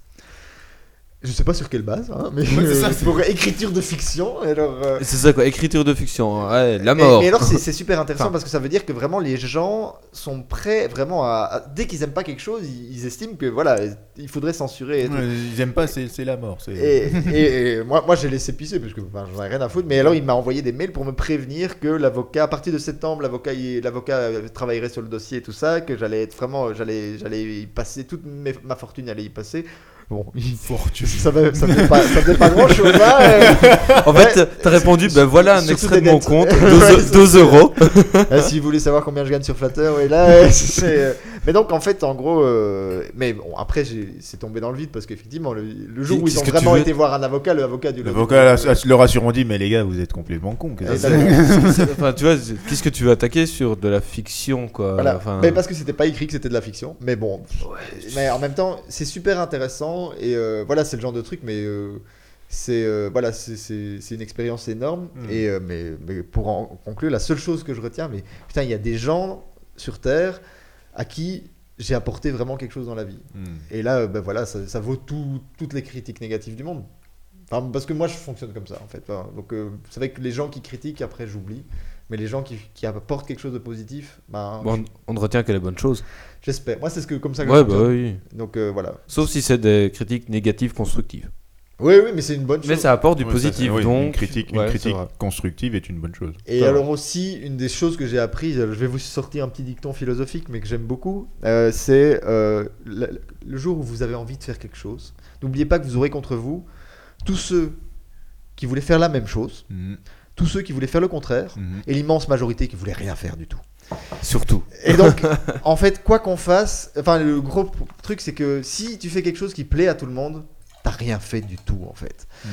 Et donc, oui, ben forcément, tu vas. Il y a des gens qui détestent. C'est un peu une manière d'exister aussi. C'est voilà. Si, si tout le monde disait ah ouais le bloc de Plou, c'est c'est cool, j'aime bien. Et tout le monde disait ça, ben, c'est que ouais, il y a rien dedans, c'est vide. Mhm. Donc ça veut dire que s'il y a du débat, ben c'est un peu le côté troller qui ressort. Ça veut dire ouais, ça veut dire bah ouais. Un côté, ben, j'ai fait J'existe. Ouais, j'existe. J'ai fait Mm. réagir les gens. J'ai apporté quelque chose. Et, euh, et si la réaction est vraiment violente, c'est peut-être que j'ai touché un point sensible. C'est sûr. Voilà. Ben, Je sais ouais. pas si vous avez encore des questions, parce que ça fait déjà une heure qu'on le ouais. questionne. euh, J'avais prévenu hein, que quand on mettait le micro, après, la seule manière de m'arrêter, c'était de couper le micro. Hein, ça, On était au Donc, courant, c'est vrai. Moi, j'avais quand même une question pour la fin, qui est une question ouverte, que tu réponds euh, de manière courte ou longue, comme tu veux. Oui. Euh, bon, la question est longue. hein. C'est comment vois-tu la société demain en termes de travail, de rémunération des artistes, leurs droits d'auteur, euh, en termes de chômage, de revenus de base, en termes d'internet ou d'êtres humains. Est-ce que tu y vois euh, de la place pour euh, des cyborgs, des hommes améliorés, des prothèses synthétiques ou bio, la religion, la spiritualité, l'agriculture? Quelle est la place de tout ça? Bref, comment tu vois la société demain pour toi, demain ou après après-demain ou après après après après-demain? Et par rapport à tout ça, qu'est-ce que tu vois comme l'idéal? Oui. Tu réalises qu'on peut faire un livre avec la question là Alors, euh, je dis, je dirais Tu- pas tu comment je le vois, hein. parce que euh, il y a tellement de futurs possibles. Justement, c'est que, oui, la question c'est plutôt comment moi j'aimerais le voir, parce que Mm. c'est très différent. Mhm. hein. Euh, moi, Ouais. il y a des choses qui, sont, qui me font très peur. Moi, je vois par exemple ce qui se passe actuellement en Syrie, en Irak avec le, les- les- le califat islamique. On voit, euh, ben, ou en, en Iran, en Afghanistan, quand on voit que dans les années euh, 50, 60, euh, c'était des pays qui étaient finalement assez proches de nous. Quand on voit les photos d'Afghanistan dans les années 50 avec des femmes en mini-jupe qui, se par- qui se promenaient dans les, dans les rues. Donc il y a des, des choses qui peuvent vraiment, vraiment euh, tourner très très mal. Euh, bon, personnellement, en plus, là, c'est un bon exemple pour moi parce que j'aime pas du tout la religion et donc pour moi, c'est encore un truc où je dis, tiens, voilà, ça c'est de la faute à la religion. Donc, euh, mais ça, c'est un de mes dadas. Donc, faut pas me lancer là-dessus.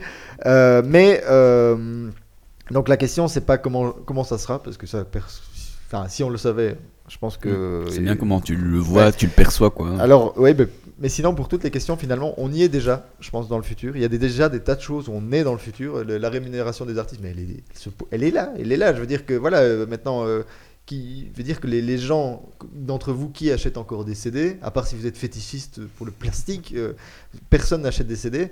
Et euh, par contre, euh, vous avez peut-être des abonnements sur Spotify. Et donc voilà, et vous avez peut-être peut-être supporté quelqu'un sur Tipeee ou Patreon. Vous avez peut-être donc donc oui, la, la question c'est pas comment ce sera, on y est. Point. Et euh, les cyborgs, ben, on, on en a déjà. Il y a déjà des mecs qui, qui pour, ce- pour le fun, il y a déjà un mec qui s'est fait greffer un, un Caméra sur la tête, un- ouais, mais un Raspberry Pi dans le bras pour Ouais. pouvoir programmer euh, avec une prise USB qui lui sort de la peau. Et donc, ouais, on, on- on y est déjà quoi. Les... Donc euh, voilà, la question c'est pas, euh, c'est pas où, C'est pas, pas le quand. futur. C'est, voilà, on y est. Voilà. Donc euh, et des trucs que je disais, c'est encore. Je... Moi, j'ai bossé il y a à peine quelques Il y a années. déjà une ligue des cyborgs. hein. C'est vrai. Ouais, ouais. Il y Ah. a un gars qui a, ouais, ouais, il y a un gars Oh, qui a la, créé la tête ça. de Grumpy. Il y a un Il y a, gars qui il y a a le son créé qui vient de se décaler des deux oreilles. Ouais, ouais, c'est... maintenant j'entends des deux côtés. Moi aussi. Je sais pas ce que t'as fait, mais bravo. Rien. Donc, et euh, en fait, c'est un gars qui a créé euh, une espèce de, de, de capteur qui s'est mis dans, qui s'est euh, greffé dans le crâne, qui lui permet de euh, d'entendre les, les couleurs. Ah, c'est génial. J'avais déjà gars- vu le mec qui, avait mis des, des espèces de, de lunettes euh, beaucoup plus avancées que des Google Glass qui Mhm. permettaient de voir plein de choses, notamment Sans euh, les la, la température, euh, enfin, et de percevoir des émotions via des couleurs qui lui aperçaient dessus. Mais je savais pas qu'il y avait quelqu'un qui avait écouté. euh, les couleurs, tout à fait. Le problème, c'est que le gars, il voit en noir et blanc, en fait. Et ça a Ah, toujours été un problème dans sa vie. Et puis là, il a fait dans des trucs de technologie et de machin comme ça. Et du coup, il s'est implanté un machin. Ça, Ouais, moi, j'adore Très moche que- d'ailleurs. Mais, mais euh, voilà, il, euh, il, euh, il, il, il a programmé un truc qui lui permet de- de- d'entendre les sons des couleurs qui sont, qui sont captés par son, par son capteur, en fait. Et du coup, euh, tu, il a des petites anecdotes du genre euh, dans un supermarché, euh, c'est la foire au- à la chanson en fait, tu vois. Ouais, Alors que dans une que, que dans la rue, bah ça l'est pas. ouais, Tu vois c'est génial. Mais, moi, ça me parle beaucoup parce que je, souffre, en fait, hein, je souffre d'une une affection mentale qui touche 1% de la population qui s'appelle la kinesthésie, qui en fait euh, veut dire que euh, moi, j'associe des couleurs à tout. Tous les concepts en fait. Ah. Donc les mots, les lettres, les chiffres, ouais. les- et c'est un truc mais relativement courant, hein, mais euh, mais euh, mais euh, et ça, ça perturbe les gens parce que en fait c'est vrai que si euh, je vois un mot qui est écrit dans la bonne couleur, ça va, mais si je vois le mot mais qui est écrit dans une couleur qui correspond pas à celle que moi j'associe au mot, je je j'arrive pas à lire tu le mot. bugs. Je bug quoi. Et je- Ouais. je- j'ai du Ah, D'accord. et donc euh, ce, ce genre de concept, c'est le, le mélange des, des sens. J'adore tout à fait. Ouais. Mais pour revenir au truc de cyborg, de nouveau, ce qui est vraiment intéressant, c'est le concept de, de réaction humaine, parce qu'on a déjà vécu ça, je crois que c'était il y a un an ou deux, dans un McDonald's, un mec qui justement a des problèmes de, de vision et portait une, une prothèse oculaire avec une sorte de Google Glass, avec Mhm. une caméra avec, euh, qui était branchée euh, directement sur le cerveau. C'est un truc assez révolutionnaire. Mais... Over 9000 Et en fait, euh, il y a un mec, du, du- un manager du McDonald's, je crois que c'était à Paris, qui a cru que c'était une Google Glass. Il a dit c'est interdit, on peut pas filmer chez nous, qui a été lui arraché. Mais le mec, c'était c'était une prothèse quoi. Ah Et donc, euh, il y, a Ah eu- ouais. il y a eu tout un truc en justice. Bon, le mec a pas été blessé, mais ça, ça lui a fait mal quand même. Et donc, et ça a une prothèse qui valait énormément d'argent, qui a été cassée. Et donc, c'est c'est absolument génial parce que euh, voilà, ça illustre à quel point euh, on, on rentre dans, dans des, euh, dans des situations où euh, voilà, on est face à des réactions humaines imprévues et euh, les gens ont peur du changement. Ouais. Et euh, les mecs qui se font foutre dehors du, du cinéma parce qu'ils ont des Google Glass et disent mais elles sont éteintes. Ouais, on s'est pas prouvé qu'elles sont éteintes. Enfin, Bah, ce gars dont je parlais justement, Ouais. et c'est pour ça aussi qu'il a créé cette ligue, c'est qu'il a son, il a son dispositif et il a été refusé dans des, euh, des salles de cinéma, des, des concerts et ce genre de choses parce qu'on pensait qu'il filmait des trucs, qu'il gardait des trucs. Et donc, enfin, et moi, moi, j'adore parce que euh, voilà, on est en train de, de dire à tous les gens, voilà, votre interdiction de filmer, mais allez vous faire foutre parce que de toute façon, bientôt les caméras elles sont dans l'œil, quoi. Et on, Ouais, dire, on sait déjà aujourd'hui, bon, c'est une image très floue, mais on met des capteurs sur le cerveau, on fait, on fait voir un film à un mec. euh, ou une femme, hein, je dis un mec, moi c'est un thème générique, pas de sexisme, euh, et euh, on, À une on- personne. Voilà, on lui met un des capteurs sur le cerveau, puis on lui dit repense au film, et on sait voir maintenant le film. Alors c'est très flou, si on si on n'a pas l'original, on sait pas que c'est ce film-là. Hmm. Mais ça veut dire que, bon, d'ici 5, 10 ans, voilà, maintenant on te dira pense à tel film, tu sauras le voir. Ben, On sait déjà réécrire, par exemple, une partie des pensées des gens. Voilà, et Ah, euh, sérieux quoi. Oui, bon, Ouais, c'est ouais. des trucs très bourrins. Tu, la personne sait que ça a été modifié parce que c'est c'est un mode euh, gros bourrin et c'est des idées euh, très basiques qu'on s'est Ouais. enfin implantées. Mais euh, je veux dire, voilà, on a déjà la technologie qui est connue du public pour faire ce genre de choses. Après, bon, après, tu peux imaginer toutes les théories Oui, du complot Il que y, a- tu il y a- veux. il y a déjà mais, euh, y a une technologie qui a été inventée pour les Google Glass que tu branches sur les Google Glass et que ça se, allez, ça se pose aussi sur ton front. Et si tu penses euh, oui, les, assez les fort, capteurs euh, ça de prend une photo, pour. euh, alors ceux pour qui, prendre une photo. ouais. ceux Ouais. qui lisent euh, Printer, ça s'appelle dans Printer un Eurex. Et euh, oui. ceux qui lisent pas Printer euh, Hmm. et qui bien et qui aiment bien ce qu'on vient de tout ce qu'on vient de parler ce soir, honnêtement, euh, Lisez-le. Lisez-le, ok. Bon, après, vous allez me dire, si vous n'aimez pas mon style d'écriture, vous me dites c'est mal écrit, je vous l'accorde, d'accord. Mais euh, pour les idées, honnêtement, euh, voilà, tu me disais euh, quel est un des futurs possibles. Je pense que c'était pas du tout volontaire parce que Printer au départ c'était juste les deux premiers épisodes que j'avais en tête. Donc c'est Mhm. vraiment venu complètement organiquement. Mais voilà, tous les thèmes s'y retrouvent en fait. Mais à propos d'un thème qu'il y avait dans, dans Printer, tu disais les. Je sais plus comment ça s'appelle. Norex. Il y avait une série qui n'existe plus, mais où justement euh, c'était une série de, pour moi, de futurologie, parce que c'est vraiment c'est une projection dans le futur, mais comme un futur avancé, où euh, par exemple tu avais un épisode où euh, les gens avaient tous une, une puce greffée qui enregistrait, mais qui pouvait aussi rediffuser. Et donc, ben, justement, ils communiquaient pas mal grâce à ça. Ils, ils un geste, ça, ça s'affichait sur l'écran du salon pour montrer euh, un truc qu'ils avaient vu. Enfin, moi, moi quand, quand j'ai lu l'épisode où tu présentais ça, ça m'a vraiment fait penser à cette série-là, mais j'ai oublié le nom de la série, donc euh, Mais, voilà. Mais, mais, mais il faut savoir que ça existe déjà. En fait, le Nerex est, un, est, euh, est inspiré d'un projet Kickstarter qui existe vraiment déjà, d'un truc qui se met. Donc en fait, le gros gros souci que j'ai avec Printer, c'est qu'à chaque fois que j'écris les épisodes, j'ai peur que, en fait, le... ça se passe dans le futur, mais j'ai peur que ce soit déjà dépassé dans les deux ou trois semaines. Ah oui, d'accord. ouais. C'est dans le futur, mais dans le passé en fait. quoi. Et, et c'est c'est le gros gros souci. Et, euh, et euh, mais par exemple, ça c'est un, un truc que je trouve assez amusant. J'ai reçu, euh, bah, mon blog est sous prix libre et j'ai été contacté par un dessinateur de bande dessinée qui aimait bien mon blog et qui, comme prix libre, a décidé de m'envoyer une BD. ah, cool. Et euh, c'était c'est génial. Et j'adore cette BD excellente. C'est- Le seul truc, c'est que le, le con il m'a envoyé que le tome 1, le tome 2 est pas encore C'est sorti. quelle BD Ça s'appelle Rocco. Et euh, c'est une BD que je conseille vraiment c'est c'est une science-fiction assez noire parce que c'est c'est sur un policier euh, qui est euh, qui euh, voilà c'est un policier qui enquête sur des trucs un peu un peu noirs mais où tout est filmé en fait. Donc euh, les, il découvre que les crimes sont plus ou moins organisés pour faire de l'audience. Et que lui en fait c'est parce qu'il arrive les policiers sont eux-mêmes filmés parce que bah, ça fait partie de l'émission télé de, de- de la, de la société. Et ce que euh, j'ai, la première chose qui m'a frappé, c'est que c'est une série futuriste, les décors sont assez futuristes, c'est un futur assez proche, mais les mecs, déjà ont des- ont les mecs ont des grosses caméras, euh, il y a des trucs, Ah oui, d'accord. et- il y a des trucs qui, qui choquent, quoi. Et j'ai dit, euh, voilà, ça se passe à la fois, ça se passe en 2025, mais il y a des éléments technologies des 2000, de, de 1980. 1980, ouais, ouais, ouais. 1980. Et le dessinateur m'a dit, ouais, ouais, je suis tout à fait d'accord, mais alors là, le, ouais, le, le scénariste, lui, est pas un scénariste de science-fiction. Et ça, c'est le, enfin, le gros souci, c'est euh, ouais, la science-fiction et la futurologie, finalement, c'est assez proche. Et euh, ça, c'est un boulot de tous les instants. Et ça, c'est Ouais. le gros souci, c'est que voilà, si on veut vraiment aujourd'hui écrire de la science-fiction crédible, putain, il faut tout le temps, tout le temps être à l'affût. Et moi, je, je suis en permanence tous les nouveaux projets Kickstarter parce que chaque fois, je dis, Oh, ouais, ça, c'est un truc génial qui arrivera dans 10 ans. Et puis un mois plus tard, je vois le projet Kickstarter, le truc est là, quoi. Et, euh, Et tu fais. et- Ah oui, parce que moi, euh, le gros problème, c'est qu'une fois qu'on a écrit de la science-fiction, on a envie que le monde s'arrête pour qu'on on garde cette aura de, De futur. de futur, quoi. C'était la série, c'était Wild euh, Palm. La série que tu Non. cherchais. Ah, d'accord. C'était Black, euh, Black quelque chose. Je crois que c'est Black Box ou un truc comme ça. Eh bien, Euh, là que tu as raté. ben donc, on va quand même passer à la suite. hein. Donc, Plume, pour, euh, puisqu'il y en a plusieurs qui ont posé la question, donc tu as ton blog plume.net. Où est-ce qu'ils peuvent te suivre d'autres? Je sais qu'il y a Facebook, Twitter, Google, Medium, je ne sais pas si tu écrit encore dessus. Non, Medium, j'écris plus dessus. Donc, euh, franchement, euh, suivez mon blog par RSS ou alors euh, j'ai une page Facebook que je vous invite à liker.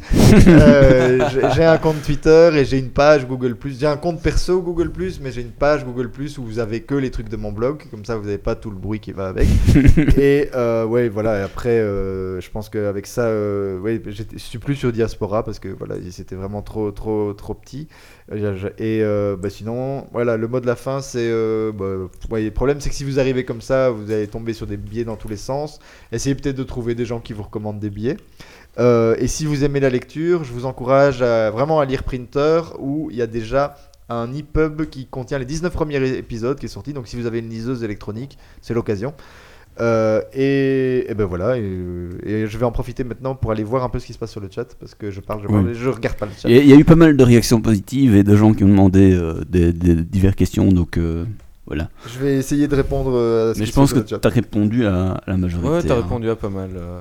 Et euh, n'hésite pas à intervenir pour le podcast. Pas de soucis, ce serait- vous, vous aurez du mal à, à, à m'empêcher d'intervenir. Moi j'avais remarqué au début déjà.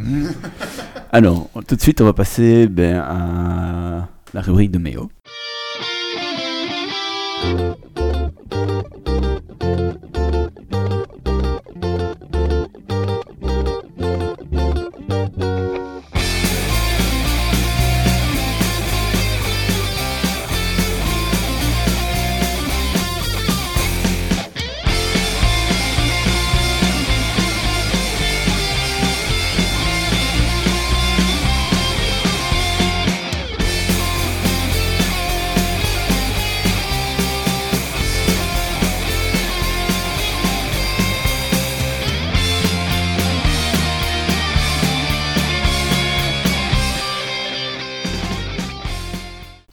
Alors, pas euh, j'attendais tu nous fais le retour de la Gamescom. Alors, la Gamescom, euh, donc qu'est-ce que c'est? En quelques chiffres, c'est euh, sur 4 jours, euh, 335 000 visiteurs, 700 exposants, plus de 30 000 journalistes, euh, non, euh, professionnels, pardon.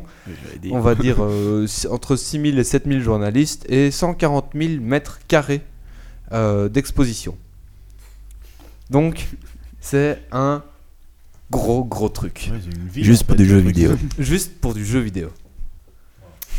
voilà, donc elle, elle se passe à Cologne, au Kölnmesse, qui est l'un des plus grands centres de convention euh, et d'exposition, euh, soit d'Allemagne, soit d'Europe, je pense, mais je Je m'avance. pense que c'est Ah, Europe. ouais, de toute façon, en, en Allemagne, les grands centres d'exposition, il y a Francfort aussi, il y a Hambourg, où il y a le Cebit. Et en gros, il y a Berlin aussi qui. Généralement, les plus grands d'Europe, c'est par là-bas en fait. c'est en Allemagne, oui. clairement.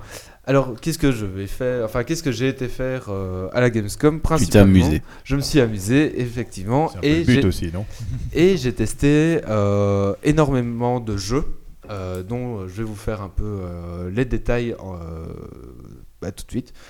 Donc premièrement, euh, j'allais à cette euh, BlizzCon pour tester les jeux Blizzard, euh, dont je n'ai pas encore eu les clés bêta. Blizzard, si tu m'entends, s'il te plaît. Sait-on jamais. Euh, donc j'ai testé euh, Warlords of euh, Draenor. Donc j'ai pu faire les euh, quêtes de lancement de l'extension. Donc euh, pour ceux qui connaissent, euh, la Horde a pris le contrôle des terres foudroyées, donc qui est la zone où se trouve la porte des ténèbres, et donc la, euh, la nouvelle Horde a pris le contrôle de cette zone, et donc il faut reprendre euh, le- cette zone pour booter la nouvelle Horde, euh, composée uniquement d'orques, pour la repousser, pour ne, pour ne pas qu'elle envahisse le monde. On revient à Warcraft 2 là. Ouais, faut. j'ex- J'explique pas l'histoire de Warlords of Draenor ici. J'expliquerai peut-être dans un suivant parce que c'est c'est assez complexe.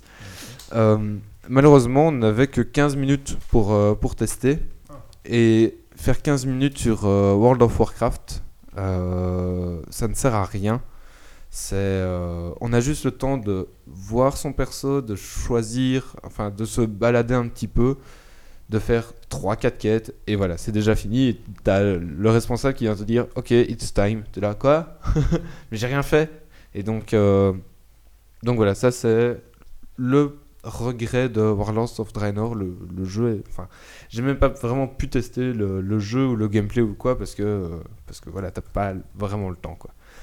Alors j'ai testé également Heroes of the Storm, donc qui est le prochain MOBA Blizzard. Et là, je... tout le monde qui me suit un peu sait que je déteste les MOBA. Euh, League of Legends, Dota 2, tout ça, je- j'en ai horreur, tout simplement parce que c'est basé sur de l'acquisition de stuff. Euh, si tu fais un meilleur farm que ton adversaire, tu deviens meilleur que ton adversaire. Et Ah ouais, c'est pas une accumulation d'XP à la base si, mais c'est propre à ton personnage.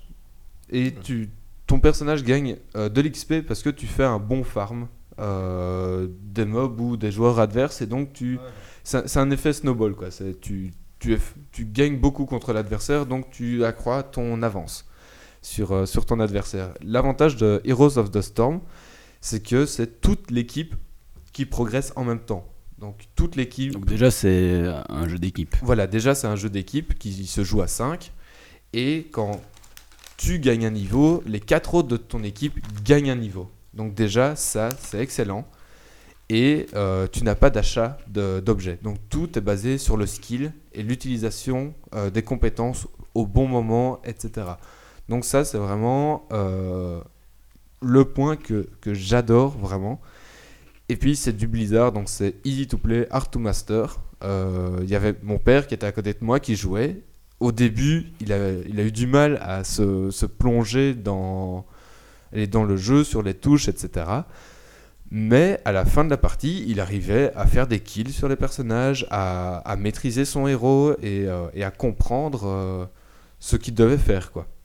Donc, euh, donc voilà, c'est vraiment du jeu Blizzard. En plus, ça regroupe toutes les, euh, les, les licences Blizzard. Donc on a du Warcraft, du Starcraft, du Diablo. On a les trois licences réunies en un seul jeu. Et franchement, c'est vraiment bon. quoi.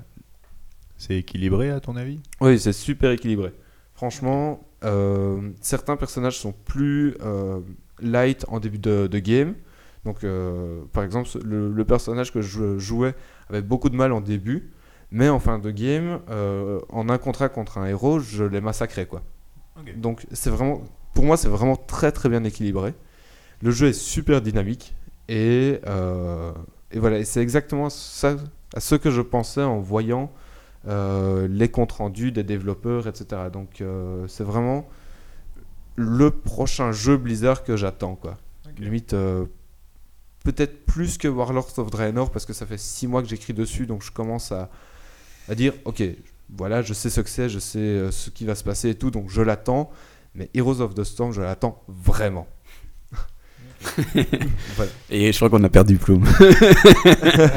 complètement là parce que des fois euh, je me dis ouais mais attends les mecs c'est facile quand je parle d'informatique tu vois euh, si mais les gens ils sont cons ils comprennent pas de ce que je, quoi je parle et puis là je le vois parler de jeu et là je- tout à coup je me sens bête Et donc tu comprends que les gens. T'inquiète, tu n'es pas le seul. et, euh, et en fait ouais, c'est- je me rends compte- je dis, déjà les jeux je les connais pas mais en plus la moitié du mode vocabulaire Mais on, on- on d'accord. peut dire, on peut dire l'anecdote qu'on a eue tout à l'heure quand même. Ouais, Euh, tout à fait. C'est que il- il- donc tu, tu as programmé, vas-y. et- J'ai programmé donc un gestionnaire d'événements de raid de guild. Et donc euh, moi j'ai entendu raid. Alors s'il y a des sysadmins parmi les auditeurs, j'ai entendu raid. Dit tiens. Ouais, ouais, un gestionnaire de raid, oui, c'est intéressant. Et de guild, mais c'est guild, ça j'avais jamais entendu. J'ai dit c'est peut-être encore un truc au-dessus du raid, donc euh, peut-être des grappes de raid, on appelle ça des guildes. C'est- Enfin, comme je suis pas très euh, à, à jour, et donc je dis c'est quoi les guildes Et il m'a regardé et euh, Je bah, c'est un, un groupement de joueurs dans, dans un jeu vidéo. Et là, là, à un moment, on a quand même eu un blanc. Et, Ouais, parce qu'on on parlait tous les deux de choses complètement différentes, quoi, Ouais. dans deux univers. Quoi. voilà, complètement. D'ailleurs, on devrait une fois faire une rubrique du vocabulaire du jeu vidéo. Je pense que ça pourrait fonctionner. Ouais, c'est Faut- vrai. faut- ce sera peut-être le plus dur pour toi, mais euh, Mais non, en fait, euh, vous posez vos questions et j'essaie d'y répondre. Alors, j'ai testé également Forza Horizon 2 sur Xbox euh, One. Donc, le jeu est, est magnifique. Donc, c'est un jeu de simulation de course. Les voitures sont super bien modélisées. Euh, alors, la modélisation des modèles pour Plume, c'est euh, la technique de création 3D. euh, je crois que ça- il, comprend ça, tu sais. euh, là, en fait, dès que tu arrives dans la technique, ça je comprends. hein, mais c'est Ah, quand tu parles de- Donc, ça. le, farming de stuff. Ouais, d'accord. Alors là, Mais là, cette C'est technique. parce que le farming, j'ai entendu parler du WoW, donc je Ouais, sais ce que c'est le farming. Mais là, je me dis, ouh, ouh, ouh, on est, Euh, là, pardon, on me ouais, perd un petit peu, mais. euh, Donc euh, Forza Horizon, euh, jeu de voiture, beau, avec bonne sensation de conduite. Euh, voilà, Ça- ça, ça c'est simple, c'est clair, c'est compréhensible. ouais, Précis. bah voilà, Et alors, euh, la, la course que j'ai faite, donc il y avait euh, plusieurs environnements, donc on passait sur euh, en plein en plein midi. euh, sous la drache et euh, après le- la, la route était juste euh, mouillée et ta voiture sous la drache comme c'est un jeu de simulation à 200 km/h tu sens qu'elle patine tu, tu, c'est pas un jeu d'arcade où tu fais frein à main et hop tu prends ton virage nickel. Tu, tu fais un frein à main ben, t'es dans le décor quoi. Donc euh, tu dois décélérer freiner doucement prendre ton virage et réaccélérer. Donc euh, c'est pas un jeu c'est pas un jeu pour moi. Moi c'est go accélérer et on lâche tu- pas l'accélérateur. Tu repars en voiture là après non non je suis à, non, je suis à pied. Ça me rassure. Alors j'ai testé euh, Dawn donc un MOBA encore. Donc euh, à la différence de League of Legends euh, et Dota 2 et Heroes of the Storm, qui ont chacun trois lignes euh, de trois voies pour atteindre la base adverse. Ça va? Ouais, mais. euh, Ah ouais, systématiquement? Euh, Dans presque tous, il y a trois, il y a trois voies. D'accord. Il y a la voie du dessus, du milieu, enfin la top, middle et la bot. Là, dans euh, Dawn Gate, euh, il n'y en a que deux. Ah, On est chaque fois un groupe de 5 joueurs et donc il y a un petit déséquilibre qui se fait sur la, la- la ligne où on est 3 contre 2. Quoi. Donc, C'est, ouais. c'est- c'est- tous les autres sont multijoueurs aussi, parce que moi, dans ma, dans ma tête, euh, ce genre de jeu est associé à du 1 contre 1. en fait. non, non, c'est c'est du multijoueur. Toujours, euh. Les MOBA, c'est toujours du multi. c'est Ok. c'est- c'est du 5 contre 5, donc, euh, donc voilà. donc il y en a, il y a un des héros qui doit vraiment jongler entre les deux euh, côtés pour euh, accentuer, enfin pour faire office de renfort là où, euh, où c'est plus déforcé. Donc de ce point de vue-là, c'est assez sympa. Après, il y a un principe qui est vraiment bien dans ce jeu, c'est que donc, pour gagner, il faut détruire le, le- le cœur de la base adverse. Seulement pour détruire ce cœur adverse, il y a 5 tours de défense à détruire avant d'attaquer le cœur principal. Donc ça, c'est Mhm. assez sympa. Ça, c'est- ouais. Et le, le cœur euh, lance des sorts euh, suivant si on est plusieurs joueurs ou si on est tout seul. Donc il fait plus des sorts euh, de zone ou des sorts qui te ciblent uniquement toi. Malheureusement, de ce point de vue-là, c'est un peu trop facile parce que tu vois cl- clairement, c'est indiqué où le sort va apparaître. Donc si tu vois, tu as 5 secondes pour te bouger. Et donc, Ouais, 5 secondes, c'est énorme. Enfin 5 secondes, mais euh, c'est peut-être 2 quoi. Mais enfin. Bref, tu- bref, t'as t'as senti que t'avais le voilà, temps, quoi. j'ai senti que voilà, je m'écartais, je prenais pas du tout de dégâts et, et voilà, je revenais, je t'a retapais euh, le cœur et, Hmm. et voilà. Donc euh, les développeurs m'ont dit quand vous avez trouvé le jeu, j'ai fait bah c'est simple. Ils m'ont regardé comment ça simple? donc voilà, c'est un- ce point-là qui a amélioré donc genre masquer euh, l'affichage de où vont arriver les sorts pour que les joueurs doivent jouer vraiment sur la réactivité euh, de, Tout de leur simplement personnage. réduire le temps de réaction nécessaire. Oui, voilà, c'est ça C'est pas exactement. grand chose en fait. hein. Alors il y a un jeu que je voulais tester aussi parce que euh, j'avais presque. T'en as testé beaucoup. Je- Ouais, j'en ai testé pas mal. Mais euh, Ok. C'est pas obligé de faire tous les jeux non plus. si. Euh, Il y a un jeu que je voulais vraiment euh, tester parce que j'avais promis de le streamer, euh, donc qui est euh, Alien Isolation. Euh, Le nouveau Alien. euh, Ouais, ouais, le nouveau Alien. Donc, le principe, c'est on est dans un vaisseau euh, où il y a un alien euh, qui est surpuissant. Donc, il Un sait- alien, quoi. un alien. Donc, il sait limite. C'est déjà surpuissant à la base, ouais. un alien. Mais déjà, tu, tu n'as pas d'arme, donc tu dois te planquer dans un conduit, te planquer derrière des caisses. euh, J'adore ça. voilà, te- C'est- tu dois vraiment te courir et l'alien sait où tu es. On va dire. De sang. Voilà, il-. J'ai Donc- joué, j'ai joué un peu à Alien versus Predator, alors. euh, Ah. euh, Ah, voilà, enfin, c'était mon cocoteur qui jouait, j'étais derrière. Je, verrai- c'est On a rattrapé Plume en fait. Ouais, c'est bon, bon, Cette histoire-là, moi, je l'adore. C'est que on- le- la mission du Marines, il jouait le Marines. et Mm, mm. Tu t'amènes dans la base, c'est censé retrouver quelqu'un, et tu as ton détecteur de mouvement qui fait bip bip, et tu stresses chaque fois qu'une porte s'ouvre parce qu'il C'est- détecte un bip bip. C'est exactement ça. C'est- Et- T'as le détecteur de mouvement et tu vois le point quand t'as l'alien et quand il fait bip bip bip bip bip, t'es là. Ouais. Tu, tu lèves la tête et tu- putain il est devant moi. Et, le- et merde. le truc, c'est que là, c'est mon cocoteur qui jouait. Puis on arrive en- à la- au milieu de la mission où, en gros, là, euh, tu te rends compte que le mec te dit ah, fouille parce qu'il est dans un. euh, il, a- il est co- collé contre le mur. Et il dit fouille, fouille. Et là, tu vois une marée d'aliens. Et là, j'ai hurlé cours Et je suis sorti de la chambre en courant. Et je m'en suis même pas rendu compte. Donc je suis un peu trop sensible pour jouer à ces jeux-là, quoi. Et, et, euh, et lui, il était, il, il avait les jambes qui couraient sous la table et il appuyait. Et je suis revenu, il disait cours, cours. Et il était là, je fais ce que je fais. Et, donc- euh, et puis à un moment on courait, on courait, puis à un moment il- lui il, a- il, il s'est retourné et on a vu la marée d'aliens et là, ah j'ai hurlé, mais voilà. Et, donc, euh, et du coup en fait après avoir joué à ça j'ai essayé Doom 3 et j'ai tenu 10 secondes et j'ai dit putain je joue pas à ce jeu-là parce que Non, mais Doom 3, donc voilà, je, aussi. je, je suis dans ce cas-là et donc t'as tout le monde qui me tanne pour que je fasse un jeu d'horreur en stream, en direct, ce que je refuse. Mais celui-là j'ai dit ok, celui-là je le ferai. Et donc Et, et tu le regrettes. non, enfin euh, voilà. On va voir. Et On m'a beaucoup parlé de. Je comment c'est C'est un jeu d'horreur qui fait vraiment les boules qui s'appelle. Il y en a plein, il y a Outlast, il y a le prochain Silent Hill, Silent il, y a, il y a Amnesia, Oui, Il y en a pas un ah, sur les il y a Slenderman Amnesia. Si, il y a Slender.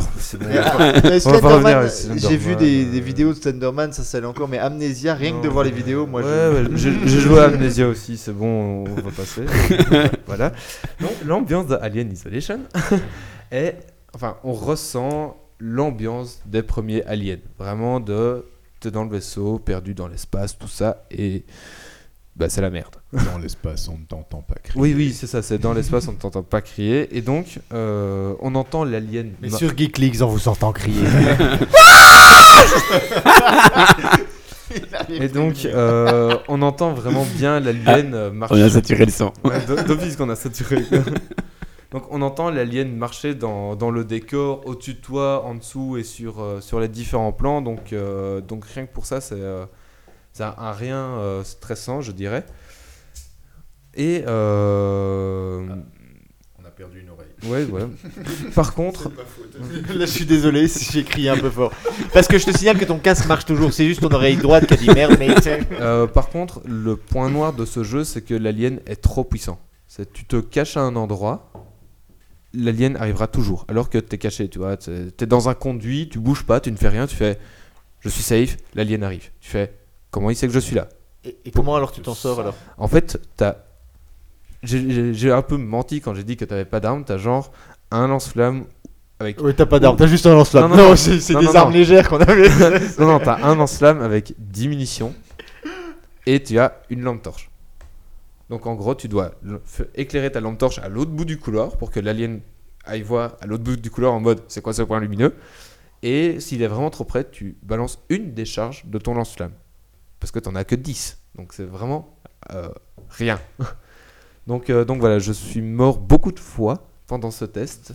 Et, euh, et donc, euh, t'as un des développeurs qui, qui vient, ça, va, et je fais, mais c'est impossible, hein, ce jeu et tout. Il fait, c'est pas impossible, c'est juste difficile. ouais, je- je C'est bien quand le développeur assume, j'aime bien. Et- Je mais, alors- par contre, du coup, ce que je me dis, euh, quelle est la durée de vie d'un tel jeu? Bah, et comment, un, comment tu gagnes?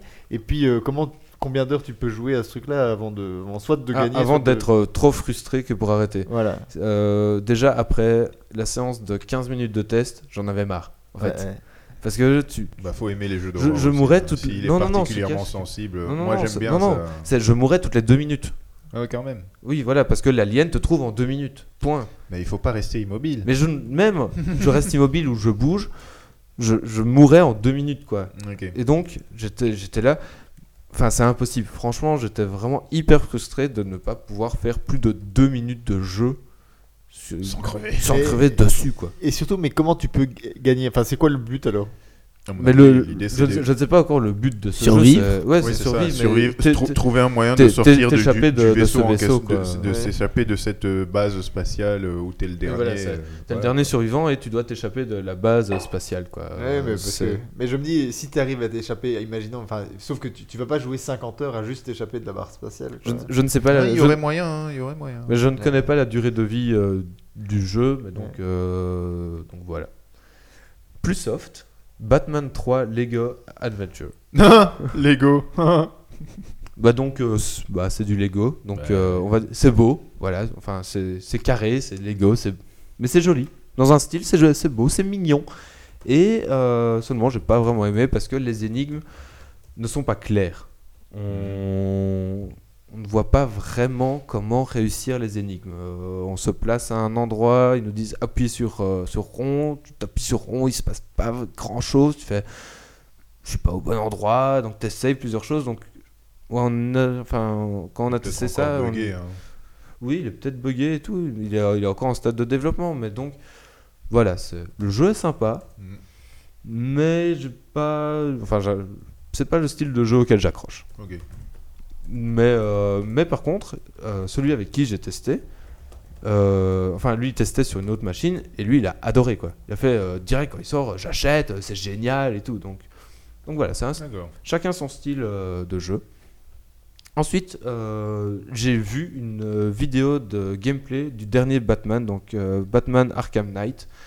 Donc c'était, on ne pouvait pas y jouer, c'était juste un visuel de, de gameplay. Et donc, euh, le jeu est magnifique. Il y avait des cinématiques avec le moteur de in-game, quoi. Donc Ouais, euh, c'est même pas du, du même du précalculé ou quoi j'avais l'impression que c'était des acteurs qui étaient dans le, dans le jeu, quoi. Vraiment, au point que le grain de la peau et le rendu de la lumière sur la peau était bien fait, quoi. Acteur, encore un métier qui va bientôt disparaître. Ceci est- vous est offert par Printer. Il y a juste un tout petit défaut que j'ai trouvé, c'est que par moments, euh, les effets de lumière font que euh, les, les tissus font plastique.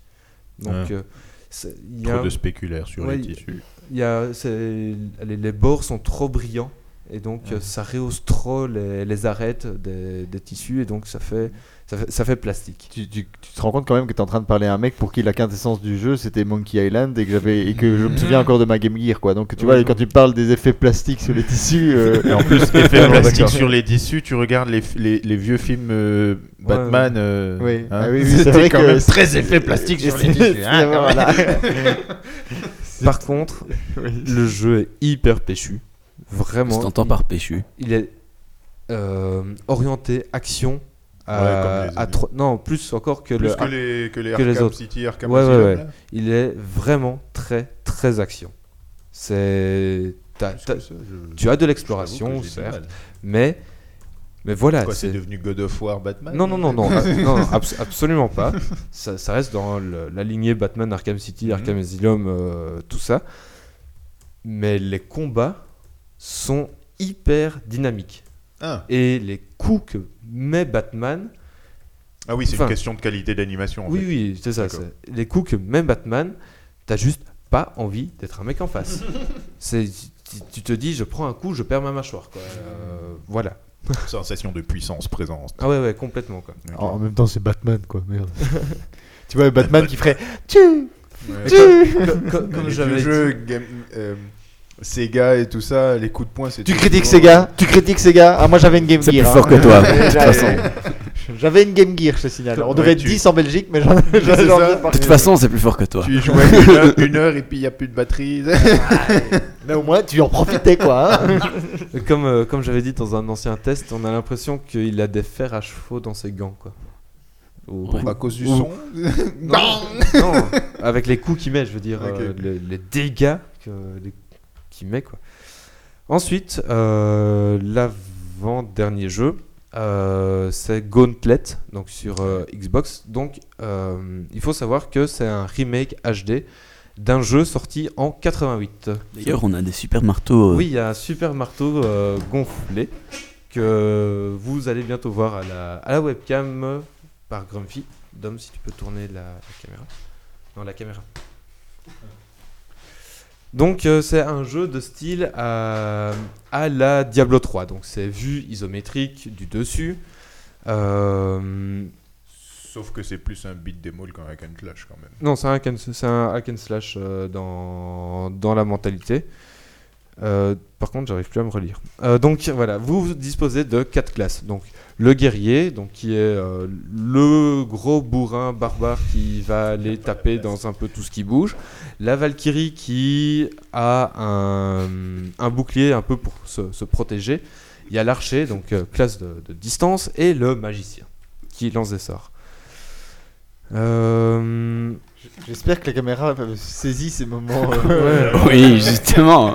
C'est- compliqué à faire comme test, euh, comme review de, de, de parler tout en se frapper par un marteau. c'est- T'inquiète, enfin, voilà. t'inquiète. Donc le jeu est super fun à faire à 4. Donc tu as 4 potes sur le même canapé ou en réseau sur, sur TS, sur TeamSpeak et tout ça. Et tout seul, La c'est. question que tout le monde se pose, est-ce que ça vaut Diablo 3 Non, enfin. Est-ce qu'il y a des poneys magiques Non, ce n'est pas les mêmes mentalités que Diablo 3. Ouais, non, c'est plus euh, avancé, taper, taper, taper, taper, taper. Oui, voilà. Ouais. C'est porte monstre trésor. Voilà, enfin, non, c'est porte monstre. Porte monstre. Alors que Diablo 3, c'était juste taper, taper, taper, taper. Non, Diablo non, 3, c'est porte monstre trésor. Porte Et puis tu peux rencontrer des poneys magiques. Voilà. J'ai tapé aussi. En, en plus, il y a, il y a, il y a un build, build, build de skill euh, qui modifie le gameplay. Il y a Enfin, euh, tout, ouais. tout un niveau de- de- d'utilisation de, tes skills euh, qui gère avec euh, des esquives. Est-ce qu'on peut acheter ça. des skins dans perso dans Gauntlet, en tout cas, moi j'y ai, joué encore euh, le remake de PS1. T'as trois coups. C'est pas compliqué, hein. C'est tu avances, tu tapes, tu avances, tu tapes, tu avances, tu tapes. Et vois. tu Dans et- Diablo, tu fais des esquives, tu fais des téléportations, tu fais des trucs de zone et des trucs comme ça. Oula, ça devient trop compliqué pour moi, ça.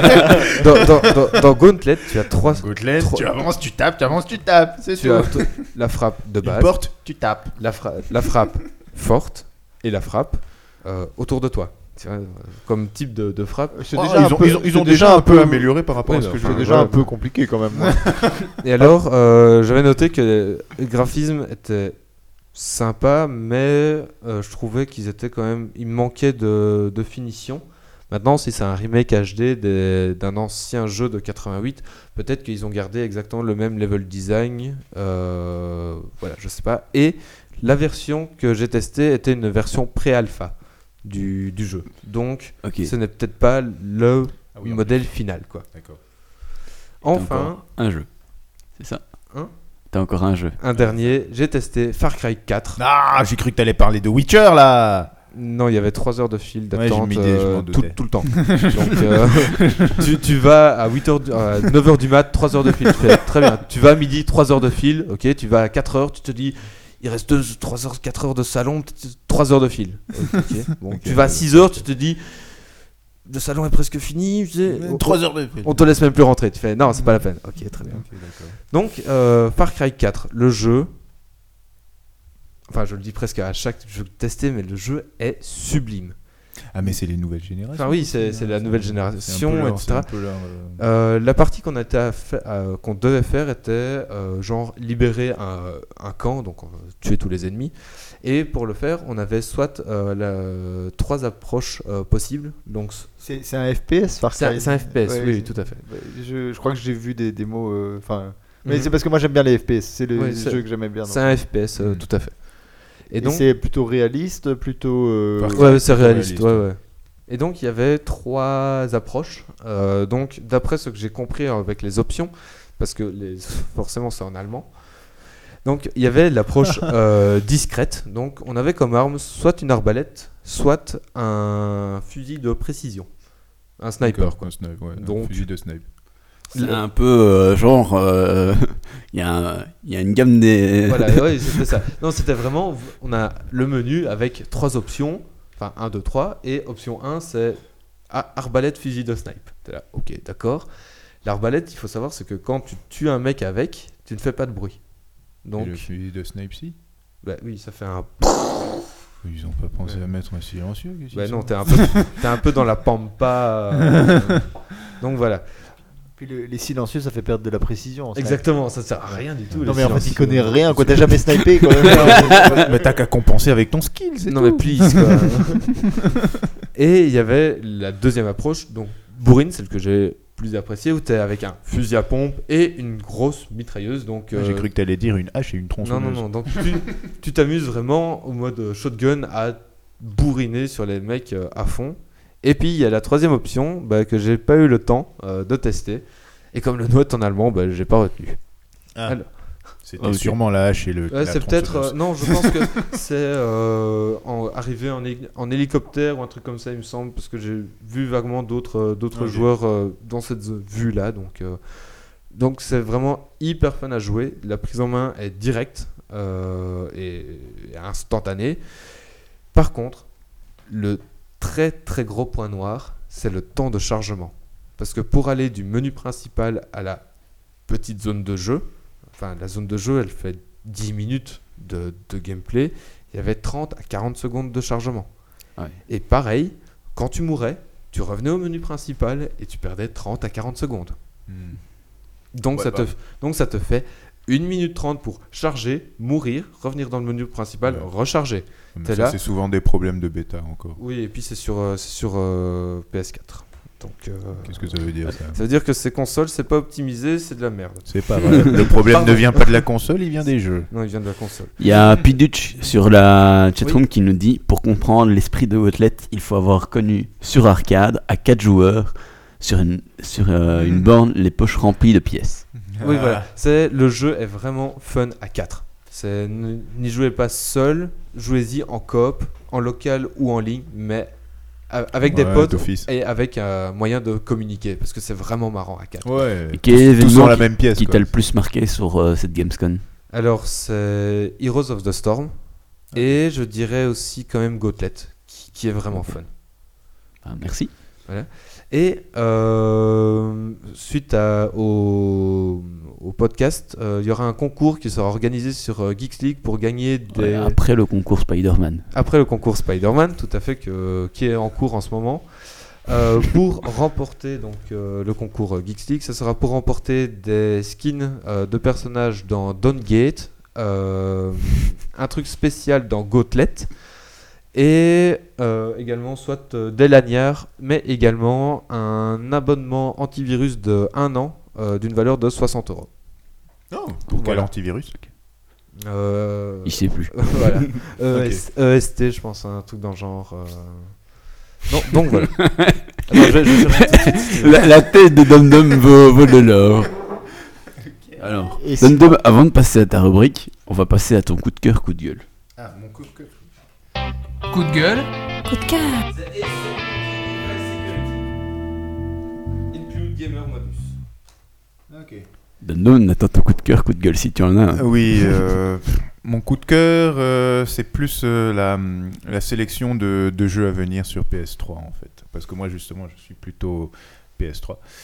Et euh, il faut avouer que la sélection de jeux à venir est euh, vraiment, vraiment, vraiment très alléchante. J'ai pu suivre justement la, la Gamescom euh, de loin. Et euh, j'avoue que euh, il y en a dans le lot. ça donne envie. Ça donne envie. J'ai pas encore craqué pour la PS4, mais je sens que ça va le faire à un moment. Quoi. Ok. Et on passe tout de suite à ta rubrique. Faisons donc.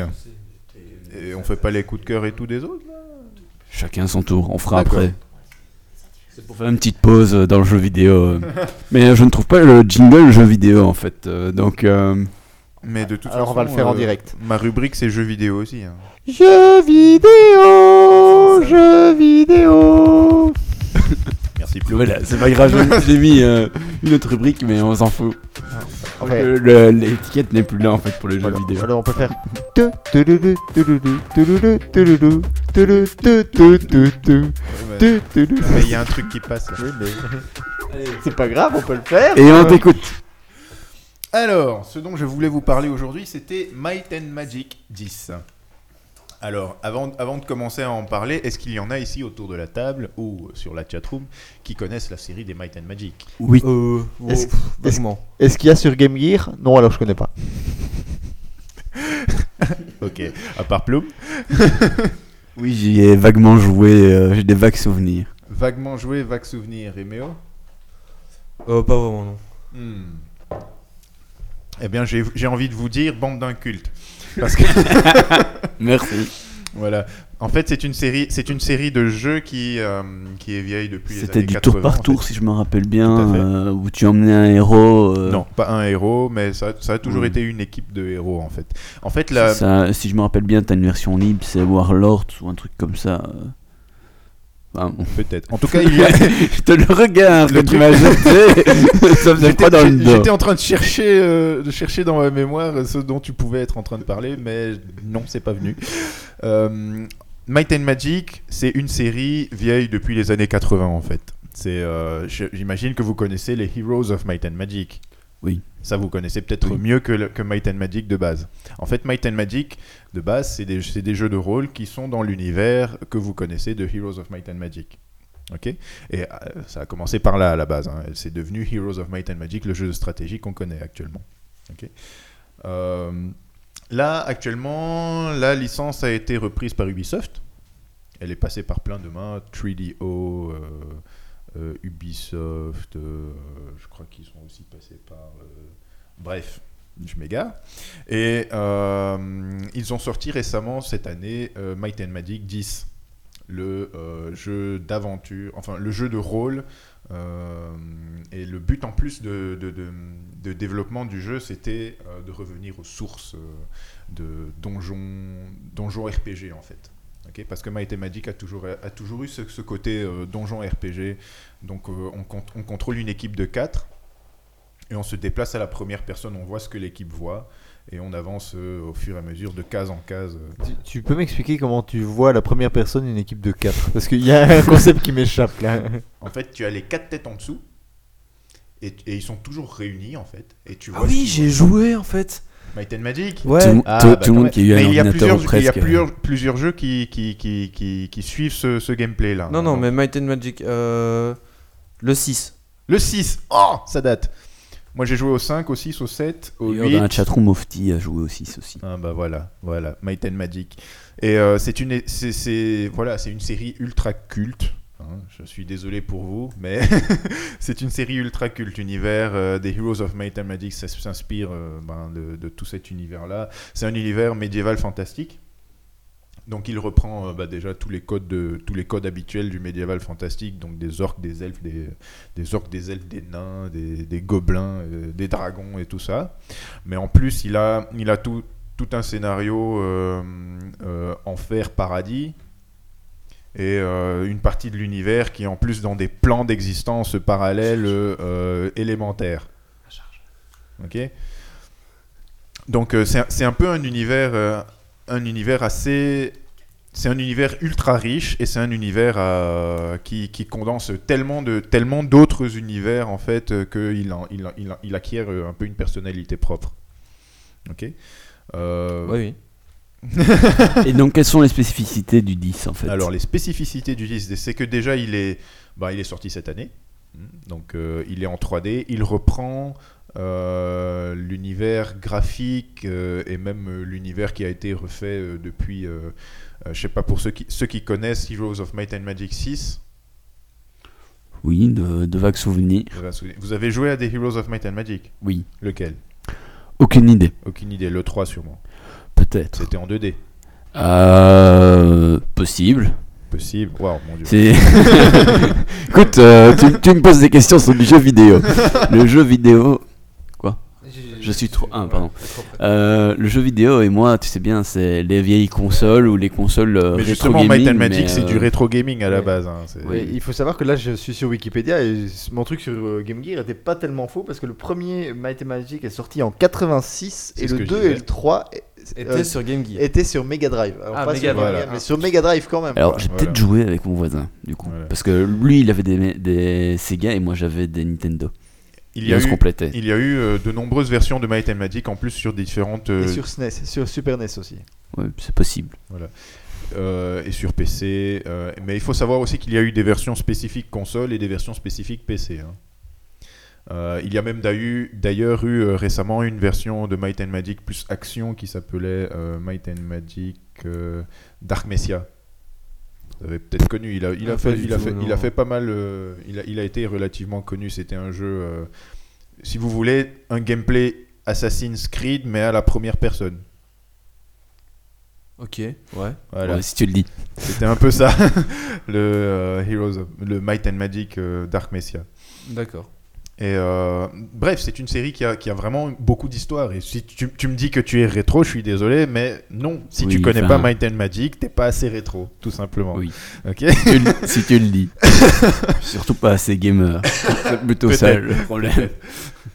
Peut-être, peut-être. Et euh, la spécificité donc de ce disque, c'est qu'il reprend l'univers euh, depuis le, Might and- le Heroes of Might and Magic 6. Donc ils ont repris euh, l'univers. À, à la base, c'était des, les orques, c'était des bonhommes verts, comme tous les orques dont on a l'habitude.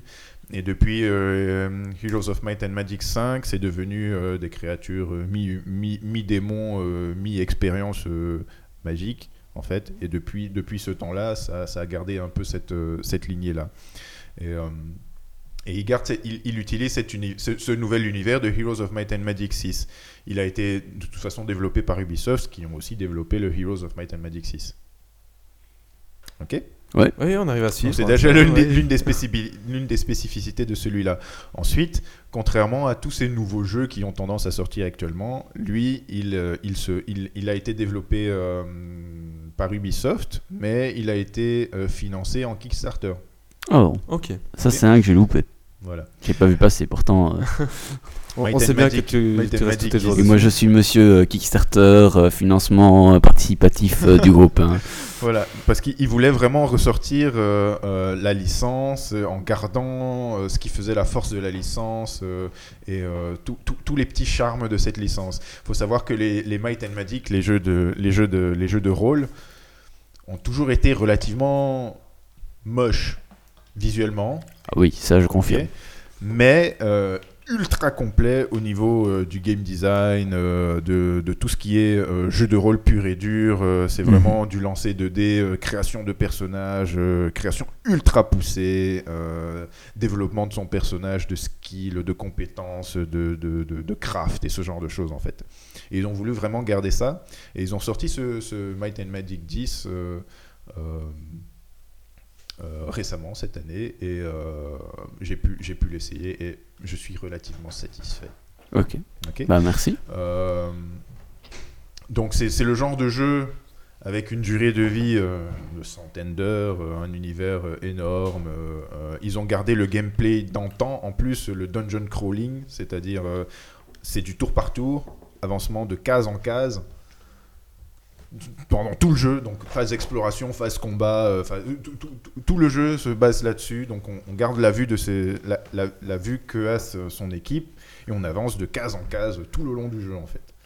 D'accord. C'est pas, c'est c'est pas pour moi. Donc tactique. Ok. Donc Ouais, les combats, les un combats, il, faut, la- il faut gérer. euh, Perso, euh, Ouais. Ouais. Un, Bah, peu comme, un peu comme Oui. civilisation, quoi, case par case. Ah, Civilisation, je connais. non, civilisation, c'est un jeu de stratégie. C'est- oui. Oui, c'est de Oui, la construction, stratégie, Ah, ressources. c'est d'avoir la, la bombe nucléaire. et Vous avez, puis- vous Oui, avez, mais voilà. vous avez, c'est- vous oui, avez mais je joué au bon Voir vieux, les va- les vaisseaux spatiaux. RPG. Voilà. Est-ce que vous avez, vous avez connu euh, la période euh, Oui. riche Certainement. des- riche des, RPG euh, donjons? Lens of Lore, euh, Jamais joué. Beholder, Jamais joué. Jamais joué. Je, je vais t'expliquer quel genre de gamer je suis. Tu vois, moi, quand je suis arrivé à l'UNIF, il y a, Pac-Man. il y a un, un de mes des copains, un mec que j'ai rencontré à l'UNIF, qui est aujourd'hui mon collègue, qui travaille sur le bureau juste en face de moi, donc c'est assez amusant. Euh, il, est- il parlait de- d'un jeu qui s'appelait Counter Strike. Oui, Que moi je connaissais pas. Je dis c'est quoi Counter Strike Bah, ah, bah, c'est super, c'est un jeu con- contre terrorisme. Je me dis mais ça se joue comment? Bah il me dit euh, c'est un mode de Half-Life. Ouais. Je dis euh, Et c'est quoi, Half-Life? Bah c'est un FPS quoi. Et c'est quoi un FPS Je dis, bah, bah, c'est euh, c'est un allez c'est c'est c'est Un un de Quake tir. like, c'est un Quake like mais bien plus évolué. C'est quoi Quake? C'est un et Doom like. mais- mais C'est un Doom like. Je dis, En mais 3D. j'ai jamais joué à Doom. Et puis, il dit, à quoi t'as joué? Bah, c'est Tetris. comme moi, Wolfenstein 3D. J'ai dit. Ah bah, bah, bah, voilà Et là, il m'a dit, ouais, mais c'est plus vraiment la même chose que Wolfenstein 3D. et moi, je lui dis, ouais, mais Wolfenstein 3D, j'ai joué. Je vois pas trop l'intérêt de continuer à jouer à ce genre de jeu. et, et là, c'est pour montrer un peu à quel point parfois, euh, ouais, le mec il jouait à Counter Strike et moi, j'imaginais que c'était juste un Wolfenstein 3D un peu évolué, quoi. Tu vois, Ouais. donc, euh, Ouais, je vois le genre. Un peu. Voilà. C'est ça. Mais tu sais, de mon point de vue, Counter-Strike, c'est pas beaucoup plus que ce que tu as dit. Hein. Wolfenstein 3D un peu plus évolué. Mais bon, ça après, on va partir dans des débats. Moi, j'ai joué un peu. euh, Non, moi, je dis le J'ai FPS. jamais aimé les FPS. Non, mais moi, c'est les seuls jeux que j'ai bien aimé, c'est le FPS. Et moi, Moi, j'ai joué. il y a certains SPS que j'ai aimés, d'autres que j'ai moins aimés. Et Counter-Strike, c'est ceux que j'ai moins aimés. Tu vois, donc, Moi, c'était Opération Flashpoint. Ouais. Ça, c'était mon gros gros connais. trip. Parce que c'est le seul jeu où je pouvais rester 20 minutes immobile devant le PC sans rien faire. Parce qu'il y avait un ennemi qui était là et que mon personnage se planquait. Du coup, je ne bougeais pas. C'est génial. Bah, c'est- normal. c'est- un peu le contraire de, de Counter-Strike, parce que Counter-Strike, tu cours tout le temps. Oui, oui, Et si tu te planques à un moment pendant trop longtemps, on te traite de. De campeur, de campeur. Et ouais, le truc, c'est que c'est vrai que Counter-Strike, en plus, tu cours, mais tu sautes tout le temps. Et t'as Ouais, l'air tu vraiment cours, tu con. Tu, sautes, fais tu hop, hop, hop. Ouais, bref. C'est pour aller plus vite. Et euh, ok, donc, donc, je si vois que vous, ne connaissiez, que vous ne connaissez pas. Ok, ok. Mais c'est pas grave, tu sais. euh, Bref, en gros, euh, c'est une période riche du jeu de rôle hmm, euh, dans l'univers du jeu Il y en a vidéo. dans un chatroom qui parle de Legend of Grimrock. Ah, bah voilà, ça c'est un jeu, ça c'est un jeu indépendant qui est sorti il y a pas longtemps, qui reprend justement les codes euh, des, des jeux de rôle euh, de ce temps-là. Ok, Legend of Grimrock. D'ailleurs, si vous n'avez pas encore essayé, je vous conseille, mais c'est très dur. non, merci. On dit non merci comme ça, mais c'est parce qu'on ne sait pas. Il faut essayer ce genre de J'aime jeu. bien un petit jeu En court. plus, tu dis que tu es rétro. Oui, mais j'aime bien les, les jeux rétro gaming parce que dans le rétro gaming, Il y a t'as quoi tous les jeux cou- courts, toi, les jeux d'arcade où euh, tu, tu, tu pouvais faire euh, un petit peu et puis t'arrêtais. Les, les, blo- les blocs qui tombent et quand ça fait une ligne Voilà. complète, la ligne disparaît. Je sais pas si vous Un connaissez jeu-là. quoi. oui, j'ai- j'ai un Tetris-like sur Maïa qui est Ah ouais, vraiment donc- génial où tu es du l'un en face de l'autre. Ça, moi, je trouve ça génial, tu es- vois. Tu, es- tu es, tu es moins rétro gamer que euh, arcade gamer en fait. finalement. Oui, en fait, ouais. Et sinon, moi je suis Az dans la chatroom est d'accord avec moi. Alors, na. Voilà, euh, Opération Flashpoint, c'était le meilleur jeu de tous les temps. Voilà. Non, le meilleur jeu de tous les temps, c'est ce Lolo 2. C'est un jeu de logique où il fallait déplacer des, des blocs pour bloquer les ennemis. Et au moment où tu prenais un truc, tu avais tous les ennemis qui s'animaient et qui venaient te tuer ou pas, suivant les blocs que tu avais bloqués. Et t'as t'as joué à Sokoban? Euh, oui, mais Sokoban, tu peux encore jouer maintenant. Lolo Ouais. 2, tu ne trouves plus. euh, C'était sur euh, Game Boy. Euh, non, c'était sur euh, Nintendo, euh, la bête Mm. Nintendo. Hmm. Et euh, bah toi, tu, tu, tu fais du, du RP, du jeu Oui, de rôle, Euh, du papier, jeu de rôle, du. GN, mais pas en jeu vidéo. Voilà. Ben, Du jeu de rôle par forum aussi. C'est ça. Avant, avant, avant d'être euh, d'être du jeu vidéo, c'était du jeu, du jeu de rôle papier. Et puis il y a une période où ça s'est transposé dans le jeu vidéo. Et cette période riche de, du, jeu de rôle euh, jeu vidéo, c'est cette période où il y a eu euh, les euh, Beholder, euh, Might and Magic, Lens of Lore, ce, genre de, ce, jeux, Donjons et Dragons, qui sont arrivés et qui ont, fait exploser un peu le jeu de rôle. Et oui, ce ne, sont, ce ne sont pas des jeux auxquels on joue 15 minutes et puis on arrête, évidemment, vu que généralement il y a des scénarios qui sont le plus compliqués possible, hein, avec des, des- des plans d'existence et des trucs Les bizarres. trucs où il faut tout retenir, des dialogues, tu vois le truc chiant. Mais non, c'est intéressant. Le, le jeu que tu abandonnes pendant deux jours, tu veux reprendre, tu fais. Qu'est-ce que je faisais encore Oui, c'est J'ai- pas- c'est un j'étais peu où ça. Merde. Oui, c'est un peu ça. Et ils sont, et ils sont repartis un peu à, hum, à, à la base de tout ça en faisant ce, ce, ce Might and Magic 10. Et moi, c'est vraiment ce qui m'a plu. C'est, euh, je trouve que dans les, dans les jeux qu'on fait actuellement, c'est euh, un peu trop assisté. euh, ils, prennent, ils mettent plus d'accent sur le visuel que sur le fond. Et euh, je trouve que c'est un peu dommage. Euh, là, c'est c'est justement le contraire. Le jeu est vraiment moche. Ok, ça, ça Non, c'est ils dit ont- bien. Voilà. Non, non, En, ils en ont- fait, ils ont- c'est c'est un vieux jeu, mais fait maintenant. Voilà. avec ça, ça reste de la 3D. hein, Ils ont ils ont ils ont repris euh, ils ont repris euh, les, les, modèles de la assets- PS1, tu vois. Non non, ils ont repris les assets de Heroes of Might and Magic 6. Alors, Papy Gamer, qu'est-ce que tu vas nous dire? De mon temps, on faisait des vrais jeux, hein, et c'était partout sur le design, hein, de mon temps. Avec 3 pixels, on savait s'amuser pendant des heures, moi je vous le dis. Voilà. Et c'est un peu cet esprit-là. Bon, ils sont en train de, ils font des mises à jour pour améliorer euh, le visuel, euh, les, les- les détails des, des- des textures et ce genre de choses. Je, je suis, j'ai- pas mis à jour euh, mon mon rendu visuel du jeu et j'ai continué à jouer avec euh, des textures très moches, euh, pixelisées. euh, c'est pas grave. Juste pour plaisir. C'est Might and Magic. ça a toujours été moche et ça ne m'a jamais dérangé pour y jouer. Ok, bah merci. Voilà. Et donc, moi, je vous le conseille. Si vous n'avez jamais encore joué à un Might and Magic, ça vaut la peine d'essayer celui-là parce que justement, il reprend les codes d'origine. Et euh, mais euh, voilà, faut aimer le tour par tour, faut aimer le tactique parce qu'en plus ils se sont ils se sont accrochés aux, aux idées euh, d'antan. Les jeux sont le jeu n'est pas facile. Hein, faut, Ça, c'est bien. voilà. Pour revenir tu- sur une- un vieux débat qu'on a eu euh, au début de la saison euh, Ouais, ouais. Sur les difficultés dans le jeu vidéo. que les jeux sont trop faciles Voilà, ou, euh, déjà il y a la création de personnages qui est absolument essentielle. C'est euh, déjà tu as, tes quatre personnages et euh, tu vas tu, tu en fonction de la de la classe que tu leur donnes, de la direction euh, dans cette classe, tu vas tu vas jouer différemment.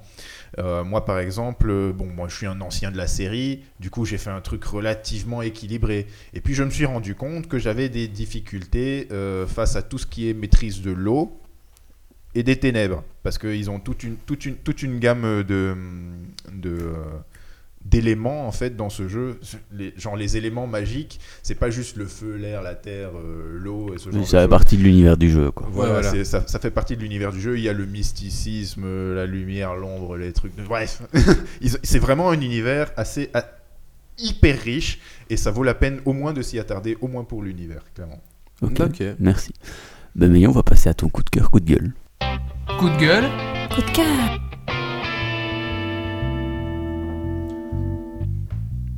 Alors mon coup de cœur, ça sera pour un, allez, un remake, euh, non pas pour un remake, pour un jeu euh, dans le principe de cookie clicker. Je sais pas si vous connaissez. oui. oh mon dieu Non, moi je connais pas. Là-dessus toi Ok, Ah, donc c'est euh, un truc où tu as des cookies qui tombent, tu dois cliquer dessus, et euh, plus tu cliques dessus, plus tu as de cookies, Voilà. et, euh, Et tu- c'est un et tu peux développer, et euh, tu peux mettre des usines de fabrication de cookies, des, u- des, Voilà. des souris en plus qui cliquent à ta place, enfin, Et c'est- c'est un jeu sur Facebook ou quoi? Non non, c'est un jeu. euh, sur Ouais, c'est dans- navigateur ouais dans le navigateur. navigateur. C'est un truc pour perdre du temps. Le principe, ouais c'est ça le, le jeu ne sert à rien. On est bien d'accord. euh, voilà.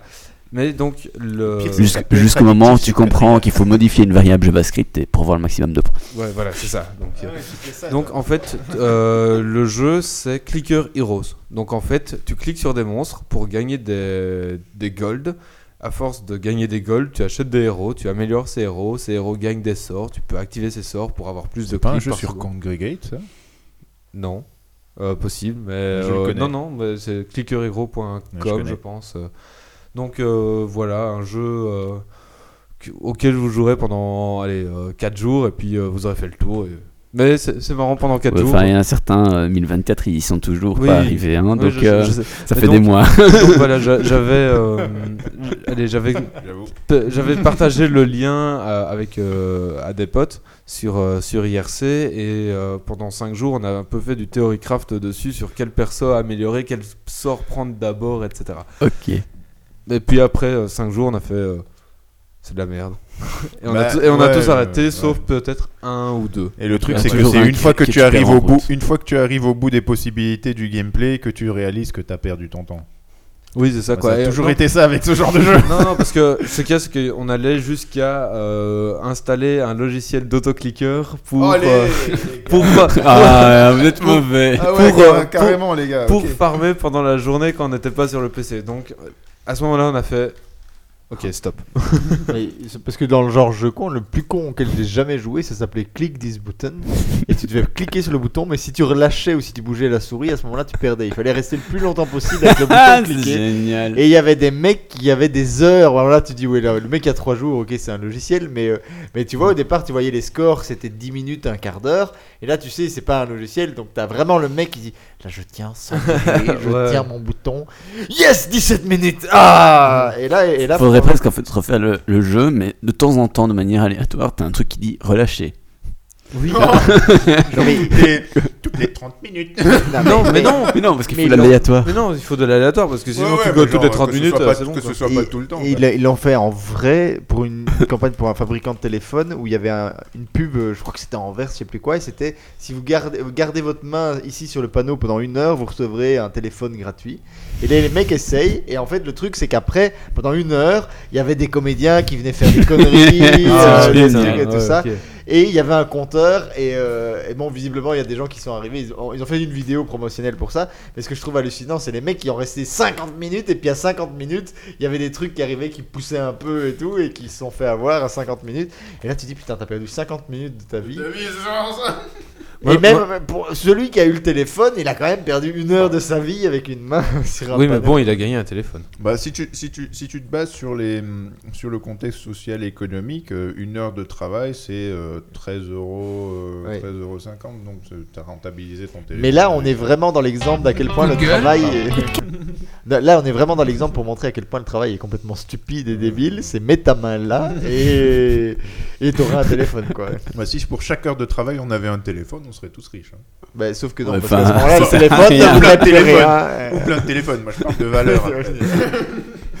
Est-ce que tu as un coup de cœur, coup de gueule Euh, mais là, j'avais, j'ai rien préparé. On- Il fallait quoi? On m'avait pas dit. Il fallait que j'en prenne? Attends. C'est, tu as- je te laisse le temps du jingle de réfléchir à un moment Que tu aimes, que tu n'aimes que, que tu as, où tu as envie de râler sur quelque chose, ou tu as quelque chose que t'a particulièrement fait plaisir, et euh, voilà. Coup de gueule? Coup de cœur.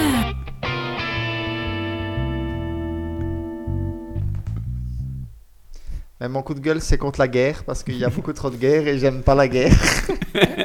c'est tellement bon. et que franchement, si on pouvait arrêter la guerre. non, mais moi, je crois que le coup de gueule, je l'ai déjà passé. C'est vraiment euh, absolument contre euh, toute cette philosophie globale dans laquelle on est, qui est euh, de vouloir créer de l'emploi. C'est vraiment un truc qui me. En fait, une fois qu'on en a pris conscience, ça devient complètement insupportable. qu'on le voit partout, partout, partout, partout.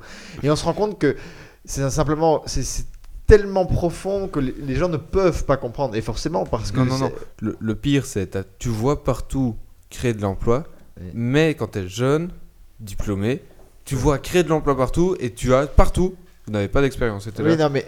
Non, mais parce qu'il faut, il faut bien Créer de dire. l'emploi, mais il y a Non, le, paradoxe Non, mais qui ce va qui- avec qui on n'a pas. Oui, non, ça, mais ce qui- c'est- ce qu'il faut bien dire, c'est que justement, quand on se met dans le contexte des politiciens, le but, c'est pas de créer de l'emploi, parce Non, qu'ils non, s'en je foutent. sais. Le but, c'est. Parce qu'en plus, par exemple, les, les, les- les- s'ils créaient de l'emploi réellement, qu'est-ce qu'ils promettraient aux gens après aux prochaines élections? On pourrait pas. Je veux dire, le so- les partis socialistes, par exemple, fait toutes ces campagnes sur le fait. Bon, j'attaque le Parti socialiste, mais bon, voilà, c'est parce que c'est c'est évident. Sur le, ici, c'est que le- leur- un- les chômeurs, en majorité, votent socialiste. Parce que le Parti Socialiste promet de protéger les chômeurs, blablabla. Bla, bla, bla. Donc si le Parti Socialiste créait de l'emploi, il tuerait son électorat. Donc c'est débile. Donc ils vont surtout pas créer de l'emploi. Ils veulent pas créer de l'emploi. Et donc le but c'est de faire croire qu'ils créent de l'emploi pour attirer des voix en disant vous savez on fait des choses pour créer de l'emploi. D'ailleurs on est plus on est, on est passé au niveau méta. On n'est plus on crée de l'emploi. Vous savez on prend des actions pour favoriser la création d'emplois. Ouais, c'est vrai. Et, là, on est dans un niveau d'abstraction, mais qui est tellement absurde. Et c'est quoi encore Ton but à la base, c'est quoi Créer de l'emploi? Mais pourquoi tu veux créer du putain d'emploi? Et- relancer l'économie. Oui, mais pourquoi tu veux relancer putain de. Mais pour, pour créer de l'emploi C'est- pourtant évident Bon, voilà, là, c'était mon coup de gueule. D'accord. Et, et mon coup de cœur, mais c'est quand même euh, tous tous les gens, mais des gens euh, sur Internet, des gens comme vous, comme les gens qui nous écoutent, c'est euh, c'est de voir à quel point justement euh, toutes ces réflexions qui sont à la fois sociétales, philosophiques, qui sont euh, énormes, de voir à quel point ça va vite, à quel point on progresse dans, dans les idées, à quel point par exemple un concept comme le revenu de base, il y a 50 ans, ça aurait mis 20 ans, ça aurait mis mis 30 livres avant de se définir petit à petit. Et aujourd'hui, on voit, même si on est encore très minoritaire, ben que voilà, il y a euh, quelque chose qui est en train de naître pour le revenu de base. C'est un exemple parmi d'autres. Et ça, c'est vraiment grâce à Internet. Et donc, mon, mon coup de cœur, c'est vraiment l'accélération positive des choses. Et euh, ben, du coup, forcément, il y en a qui vont se faire ramasser par la vague. Euh, moi, je suis pour la vague, justement, et, euh, et on va devoir lutter. Euh, mais c'est tous ces gens euh, qui créent des solutions ben, à la Uber, même si on critique Uber, mais il y a des jeunes entrepreneurs qui, qui, qui essayent de faire des trucs euh, un peu les mêmes euh, locaux, des solutions faciles, qui se prennent des trucs dans la gueule parce que justement, comme c'est facile, ils détruisent, ils détruisent de l'emploi. Et ben tous ces gens-là, tous ceux qui essayent de créer des choses et, et tous ceux qui s'amusent, et ben voilà, ça c'est mon et qui échangent et qui réfléchissent et qui partagent autour d'eux, ça c'est mon gros coup de cœur. Merci. Et alors, je vais quand même faire le mien. Coup de gueule. Coup de cœur.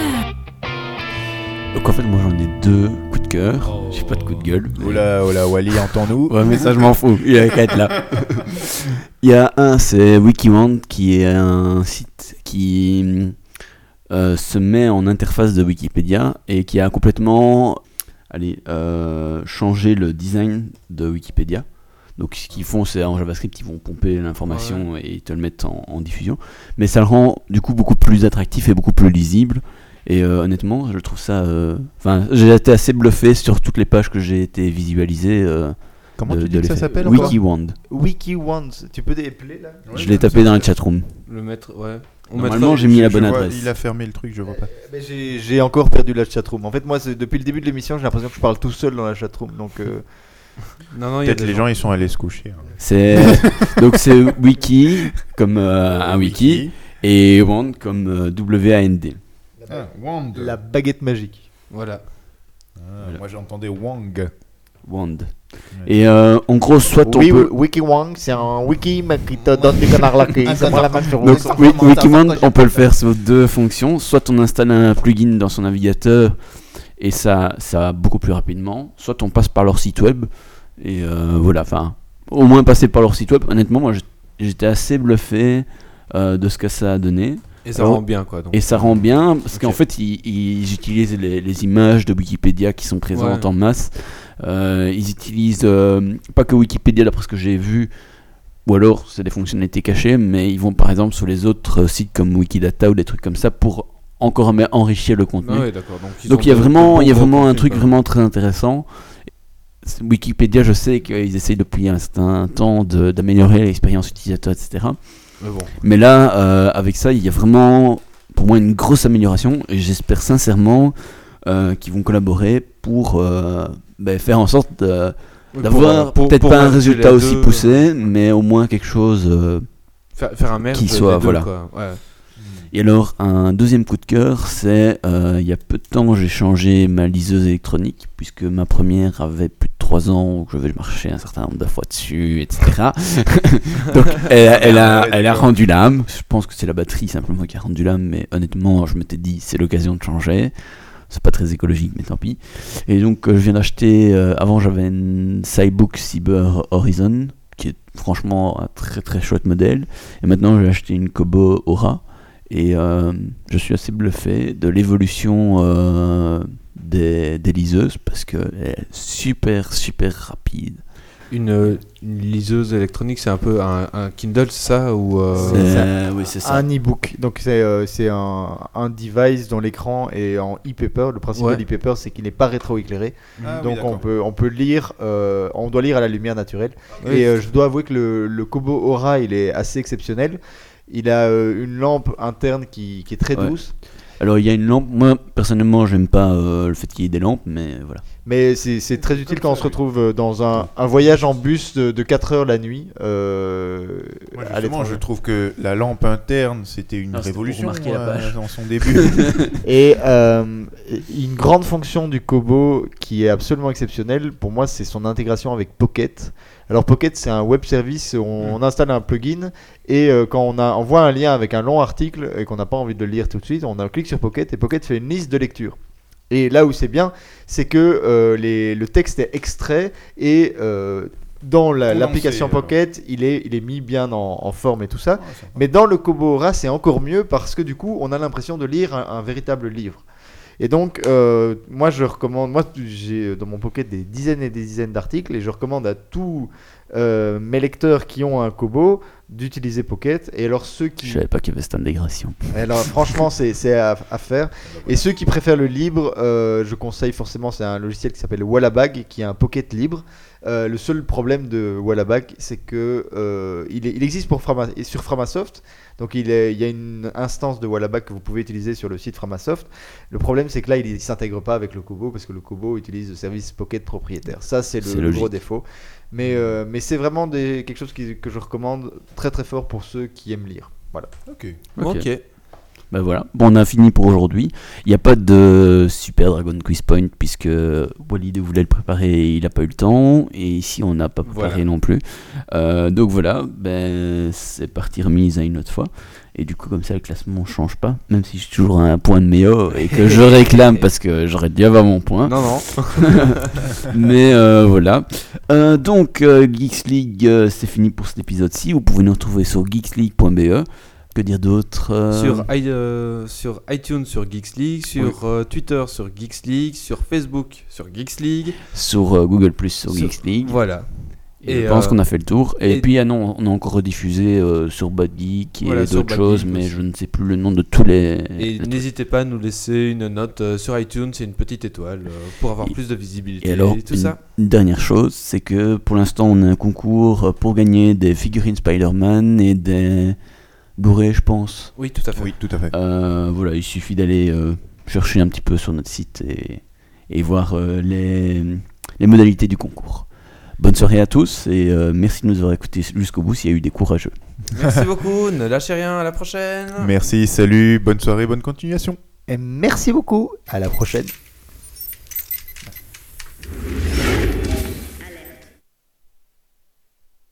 Évacuation. Evacuation order. Evacuation order. Evacuation order. Evacuation order.